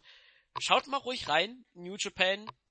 Ähm, lohnt sich wirklich, jedes Mal faszinierend, wer nicht mehr WWE Eintagspreis sehen möchte, kann ins Land der aufgehenden Sonne kommen. Da haben wir auch zum Beispiel Minoru Suzuki gegen äh, den Chef von DDT in der leeren Tokyo Dome Arena in einem absolut witzigen Match, wo dann einfach mal äh, eine weibliche Wrestlerin einfach mal äh, die Nationalhymne singt und irgendwelche Legenden äh, andere Leute verprügelt, weil die sich nicht bei ihm bedankt haben. Nur so ein Käse oder auch Deathmatches halt. Japan bietet recht viel an, jeder sein Geschmack. Ähm, ansonsten bleibt mir nichts Großartiges viel zu sagen. Ja, dann würde ich sagen, ähm, beenden wir das mal für heute. Ne? Lang Alles. genug sind wir dabei. Genau. Dann viel Spaß beim Hören oder wenn ihr gehört habt, äh, Hoffe, ihr habt, ihr habt Spaß dabei. Ansonsten würde ich sagen, tschüss, bis zum nächsten Mal. Tschüss.